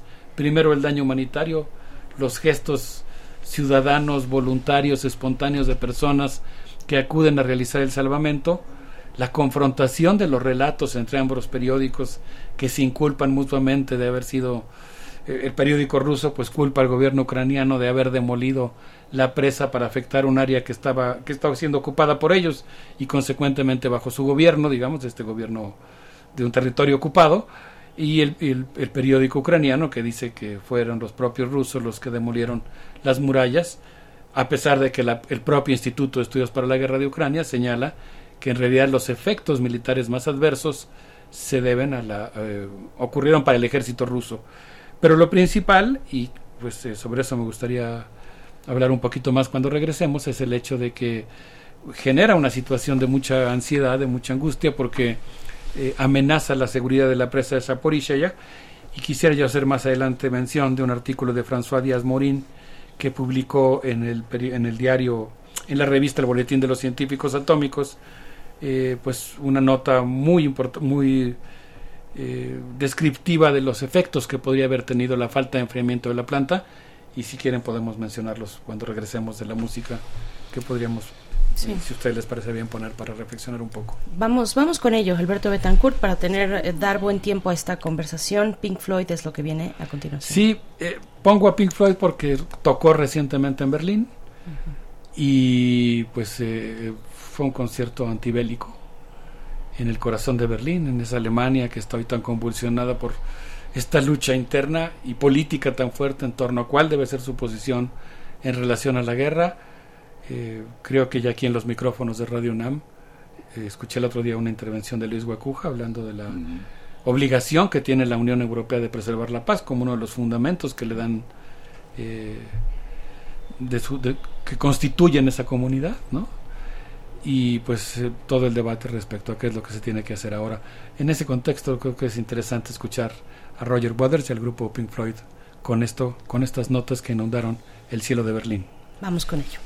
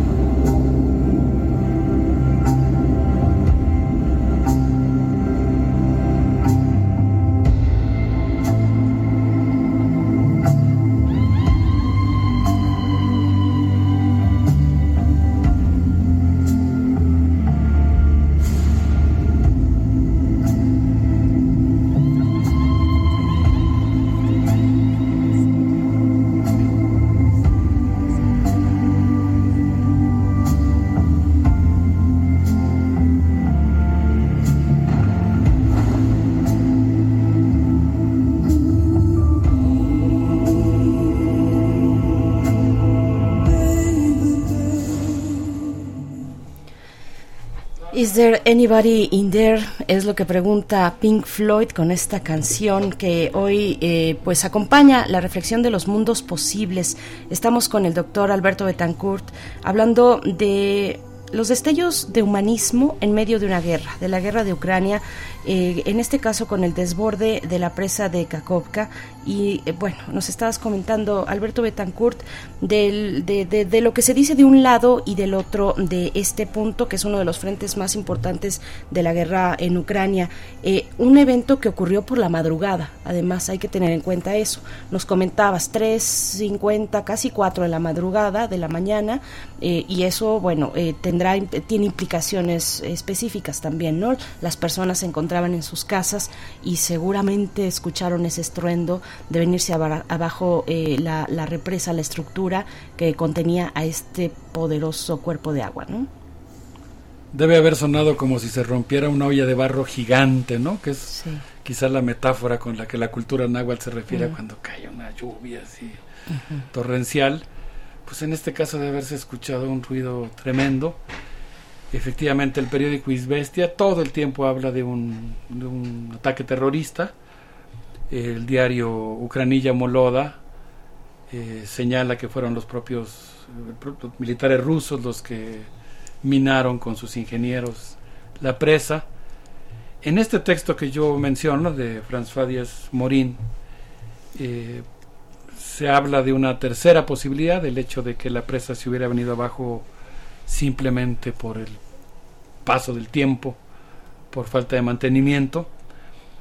El hecho es que pues el martes 6 de junio comenzaron a inundar las redes. Esto, esto ya es la visión desde Chicago, la sede de la revista El Boletín de los Científicos Atómicos. Eh, el mismo día en que ocurrió el accidente publica eh, François Díaz Morín este, este artículo. Ahí dice que las, que las redes empezaban a mostrar un video con las inmensas olas generadas por el colapso de la presa hidroeléctrica Kakovska en el sur de Ucrania a 70 kilómetros de Kherson, una infraestructura crucial para la agricultura, la producción industrial, el abasto de las ciudades, y cómo los satélites fotografían la inundación que obliga al desalojo de miles de personas, pero que sobre todo puso en peligro el enfriamiento de la, de la central nuclear, nuclear de Zaporizhia.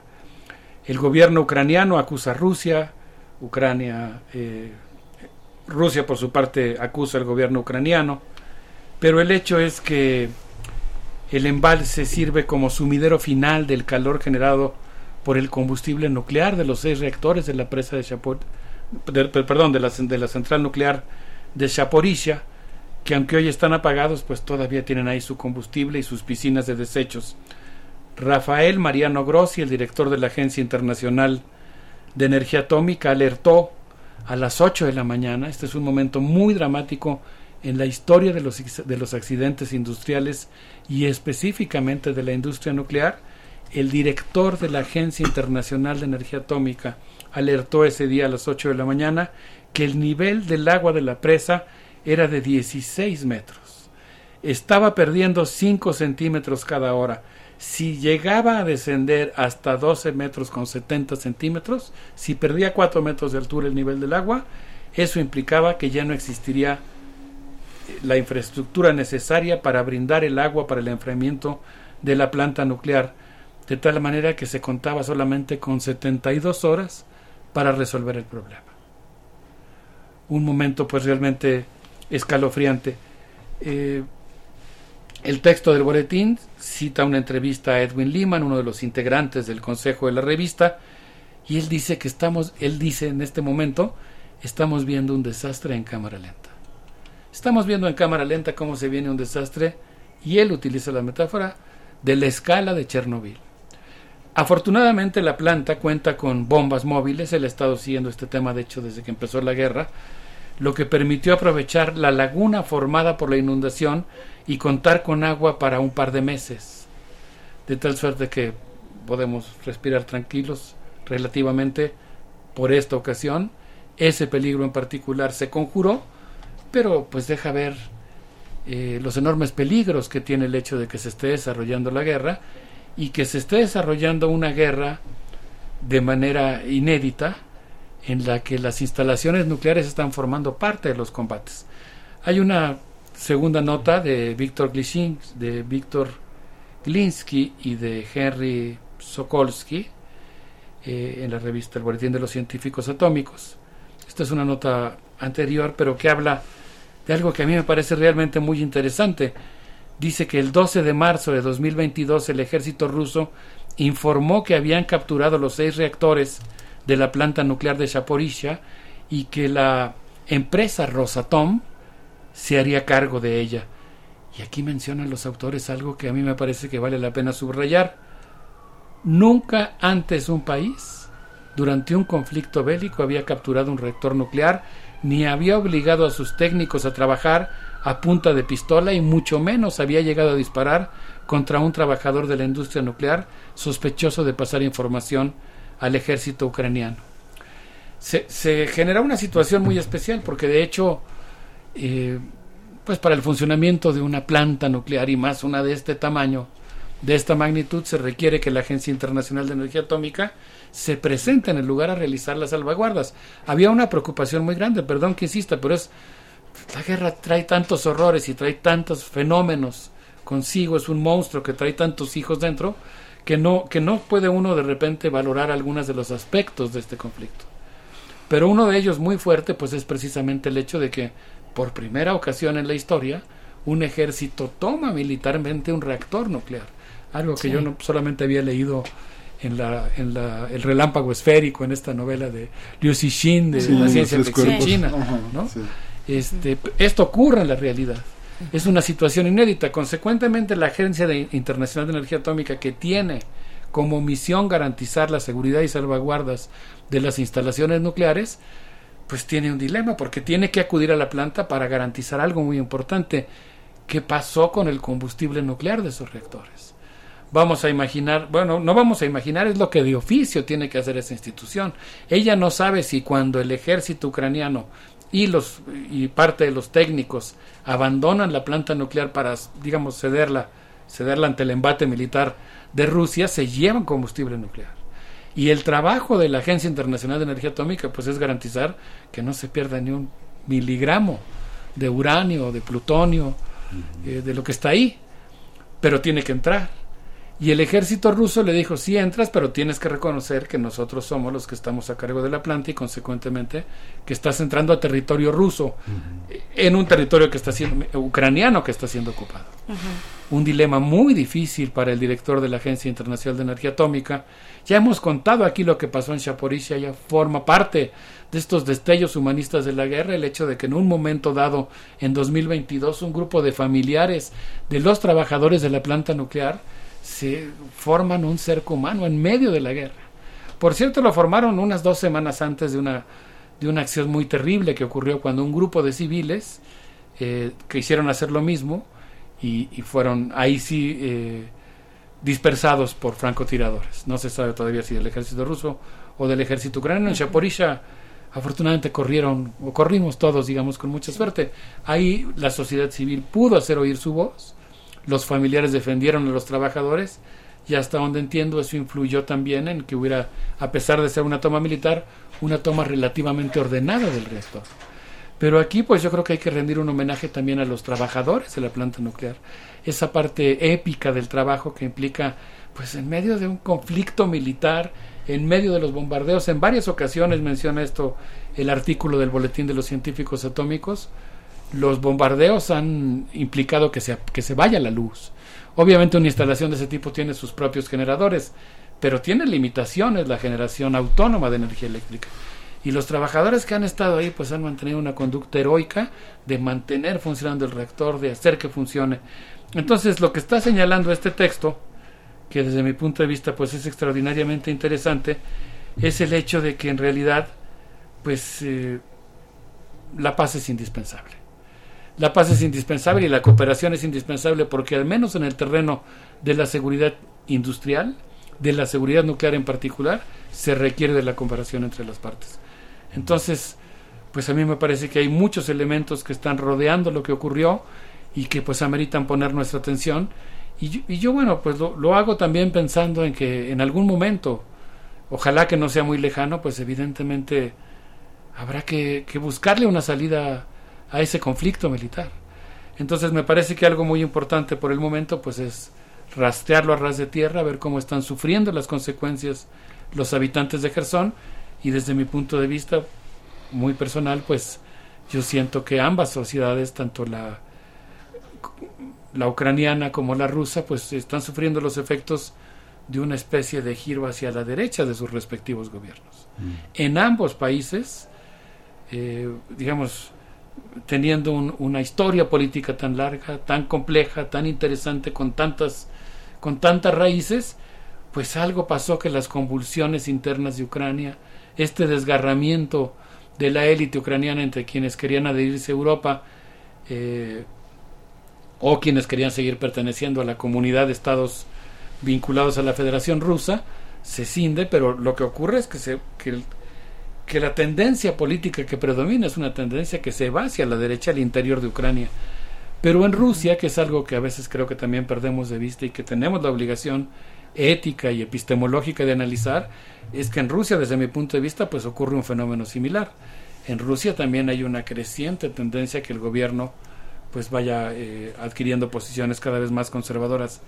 Por eso yo digo que la paz es fundamentalmente un anhelo de la sociedad civil, es fundamentalmente un anhelo de los trabajadores, pero pues en algún momento podrá emerger y por lo pronto creo que algo que ayuda pues es el, el situarse a ras de tierra y el, y el pensar en esta necesidad que tienen ambos países de reconciliarse en algún momento bajo las condiciones complejísimas que hoy implica pensar en algo así. Ujú. Ahora que comentabas eh, de Xun, de Xun Li, Liu, el problema de los tres cuerpos y Yo todo sí, esto, sí. la, ge- la, la gente que, que conoce a fondo el, el tema y que propuso que se trataba de una distopía, en realidad se dio cuenta de que muchos de los problemas que plantea Liu son problemas de, de accidentes, de desastres que estaban desde 1962 ocultos en la Unión Soviética y que se trasladaron a China y que se trasladaron ahora a Corea, este, a la, a la Corea armamentista de nuestros días, ¿no? con accidentes permanentes, ¿no? que están documentados en el pasado, pero pues que nunca salieron a la, a la vista en Occidente,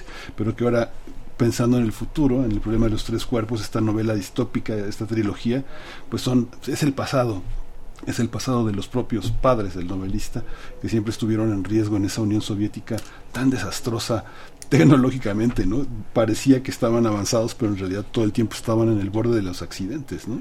Sí, y, y yo creo que lo peor es que ese tipo de accidentes, de los que nos hemos ido enterando, digamos, con el paso del tiempo, pues ocurrieron en el bloque socialista, deben, deben seguir ocurriendo. Rusia sigue siendo un gran exportador de industria nuclear civil. Acaba de venderle varios reactores a China en la visita que hizo el ministro de Defensa de ese país a Rusia. Eh, le está vendiendo reactores eh, nucleares a India. Pero, pues yo diría desafortunadamente, el problema no está confinado en lo que era la antigua Unión Soviética, sino que, pues ahora yo estoy citando una fuente, el Boletín de los Científicos Atómicos, que habla también de los accidentes que han ocurrido en los propios Estados Unidos desde la ex- explosión Trinity realizada el 16 de junio de 1945, todos los desastres que ocurrieron durante las pruebas nucleares realizadas en Bikini y los eventos que han ocurrido desde Three Mile Island hasta pues en todas las plantas nucleares recientes sobre las cuales hay muchas demandas por los efectos que han tenido en la propia sociedad norteamericana. Y en ese contexto es donde yo pues quisiera cerrar mi intervención eh, pues hablando de justamente del espíritu que se invoca desde la ciudad de Chicago a través de esta extensa red de científicos involucrados en la, eh, el desmantelamiento de los arsenales nucleares. Y es el hecho de que pues la catástrofe de Kakovska de alguna manera Kakovska catástrofa la llaman los periódicos rusos y, y ucranianos. Esta Kakovska catástrofa pues no solamente provocó la inundación con sus imágenes dramáticas del cervatillo flotando en una pequeña isla que lo lleva hasta desembarcar en el mar, o los heroicos rescatistas salvando vidas, o, el- o las imágenes del desastre ecológico. Creo que lo que ocurrió con la inundación, pues es el hecho de que nos estamos dando cuenta de que para la seguridad del mundo, y en este caso hablo, por ejemplo, de algo tan elemental como la seguridad industrial, el hecho de que una planta nuclear funcione adecuadamente, pues es indispensable la cooperación y la paz. Y en ese sentido, pues requerimos de una eh, de muchas cosas que implican de cooperación. La, la revista El Boletín de los Científicos Atómicos menciona en relación a la presa a la central nuclear de Zaporizhia y la inundación de Kakovska, pues el hecho de que es indispensable la cooperación eh, específicamente para la seguridad nuclear y las salvaguardas. Pero menciona una serie de temas que vienen vinculados con la necesidad de la cooperación y hay una imagen del boletín de los científicos atómicos que yo quisiera evocar aquí para hablar pues de toda esta gente que está empeñada en frenar el conflicto, en detener la guerra, algo que suena ahorita, digo, casi podría alguien voltarte a ver así como con, con cara de ahí que ingenuo eres en pensar que una catástrofe, que una carnicería de esa magnitud, con las pasiones humanas, con los intereses económicos que están involucrados ahí, se pueda detener. Pero afortunadamente, pues hay gente que está pensando en eso, en cómo se puede detener. Y una de las imágenes que me gusta mucho de la revista El Boletín de los Científicos Atómicos, y lo cito porque pues puede ser que sean ingenuos, pero son ingenuos que están involucrados en los tratados de desarme nuclear, en el desmantelamiento de las ojivas, en la planta de Pantex, Texas, etcétera. Hay una imagen que a mí me conmueve profundamente. Son dos barcos que están recargados el uno en el otro. Uno es el barco del Instituto de Estudios Polares Alfred Wegener. Eh, es un barco alemán que está ubicado en el Antártico y está recargado en el está recargado pacíficamente para intercambio de las tripulaciones de datos de cooperación científica, lo que es así el intercambio académico en, en el Antártico, que seguramente también habrá incluido sus fiestecitas entre alemanes y rusos, y un barco ruso, el Academia Fedorov, y ambos están trabajando en la elaboración de una cartografía de la Antártida para comprender mejor la dinámica del cambio climático.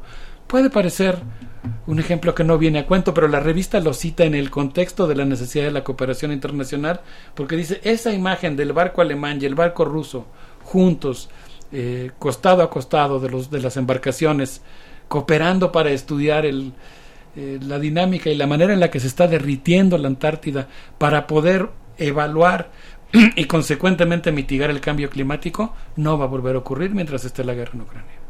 Esa escena que es de 2019 no va a volver a existir hasta que se detenga esa guerra. Y es un ejemplo de cómo detener esa guerra, además de las razones humanitarias obvias, lógicas, del amor que uno puede tener por los pueblos rusos y ucraniano y toda su diversidad étnica, eh, además de eso, pues también es una necesidad de la humanidad de tener ese conflicto, porque hay muchas áreas en las que se requiere de la cooperación, entre ellas la cooperación científica, para poder vivir en un mundo más seguro y poder afrontar los grandes problemas que tiene la humanidad. Sí, Alberto Betancourt. Bueno, ahora que, eh, que, que, que, cierre, ¿no? Que cierre el tuyo. Eh, me quedé pensando y a ver si, no, no quiero confundir a nadie, pero hace, bueno, ahora recientemente que lamentablemente se dio esta noticia de la muerte de Alan Turen, ¿no? Eh, y, en este pues en ese en ese marco en ese contexto uno escucha eh, conferencias no los momentos importantes que tuvo Alan Turing hablando en español además. Eh, y decía en uno de ellos y ayer lo recuperamos en una charla que, que tuvimos por acá sobre la trayectoria de Alan Turing decía él pues que aquellas posiciones que dicen ya no pues ya para qué hacer algo si ya todo está dado ya todo está dicho son demasiado poderosos todo está en contra digamos de una posibilidad en este caso de paz. No hablaba Alan Turing para nada de Ucrania, en ese, eh, a lo que me estoy refiriendo o en el ejemplo que me refiero, hablaba en lo general, eh, pero decía, eh, pues esa, esa narrativa es muy útil y, complaciente para los, para los poderes, ¿no? Hay que voltear esa narrativa, hay que pensar en el sujeto, en su acción y saber que, bueno, que no podemos abandonar finalmente también esa, esa posibilidad y esa esperanza y revalorar, y ahí yo lo meto en este caso, pues los discursos y las posiciones que apuestan por la paz, ¿no? Que apuestan por la paz, por muy lejano que eso se vea, por muy enredado que se vea este conflicto y otros conflictos y todos los conflictos que hay activos actualmente, pues eh, la, paz y discursos como este y un cierre como este, pues tienen una potencia muy importante que no podemos dejar de lado. Alberto Betancourt, eh, con eso, eso quería cerrar nada más para, para que nos eh, digas con qué vamos, con qué música, con qué canción, con qué melodía nos despedimos. Pues quisiera yo proponer que escuchemos eh, a Svinchuk con un tema que se llama Variaciones Líricas. Es música de las montañas de Ucrania y pues va como un homenaje para, para el pueblo ucraniano y pues con todo el deseo de que la paz regrese pronto a Europa. ¿no? Finalmente la guerra en Ucrania ha reinstalado la guerra en toda Europa y eso es un desafío para la inteligencia humana, para nuestra conciencia. Y yo espero que sea un desafío que podremos resolver pronto. Finalmente, el hecho de que haya una conflagración de esa magnitud en el territorio europeo, pues es una falla de la política. Esperemos que triunfe la inteligencia, que triunfen los valores humanos y yo creo que como muy bien acabas de decir, Berenice, pues para que eso ocurra, una condición es que nos mantengamos buscándola, ¿no? que tratemos de construirla con todo nuestro ahínco. Un gran gusto, como siempre, estar aquí en esta ocasión celebrando los 86 años de Radio 1. Gracias, Alberto Betancourt. Gracias, Alberto.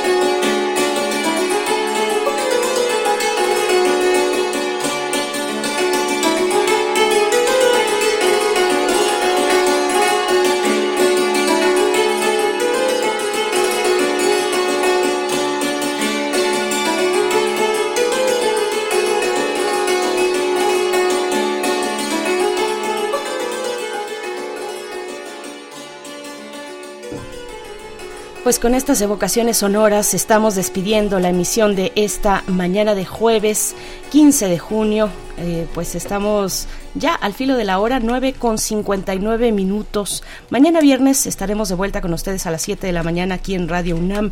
Eh, pues pásenla muy bien, cuídense de este calor. Hay que tener cuidado con los golpes de calor. Miguel Ángel, nos vamos ya. Nos vamos ya, esto fue primer movimiento. El mundo desde la universidad.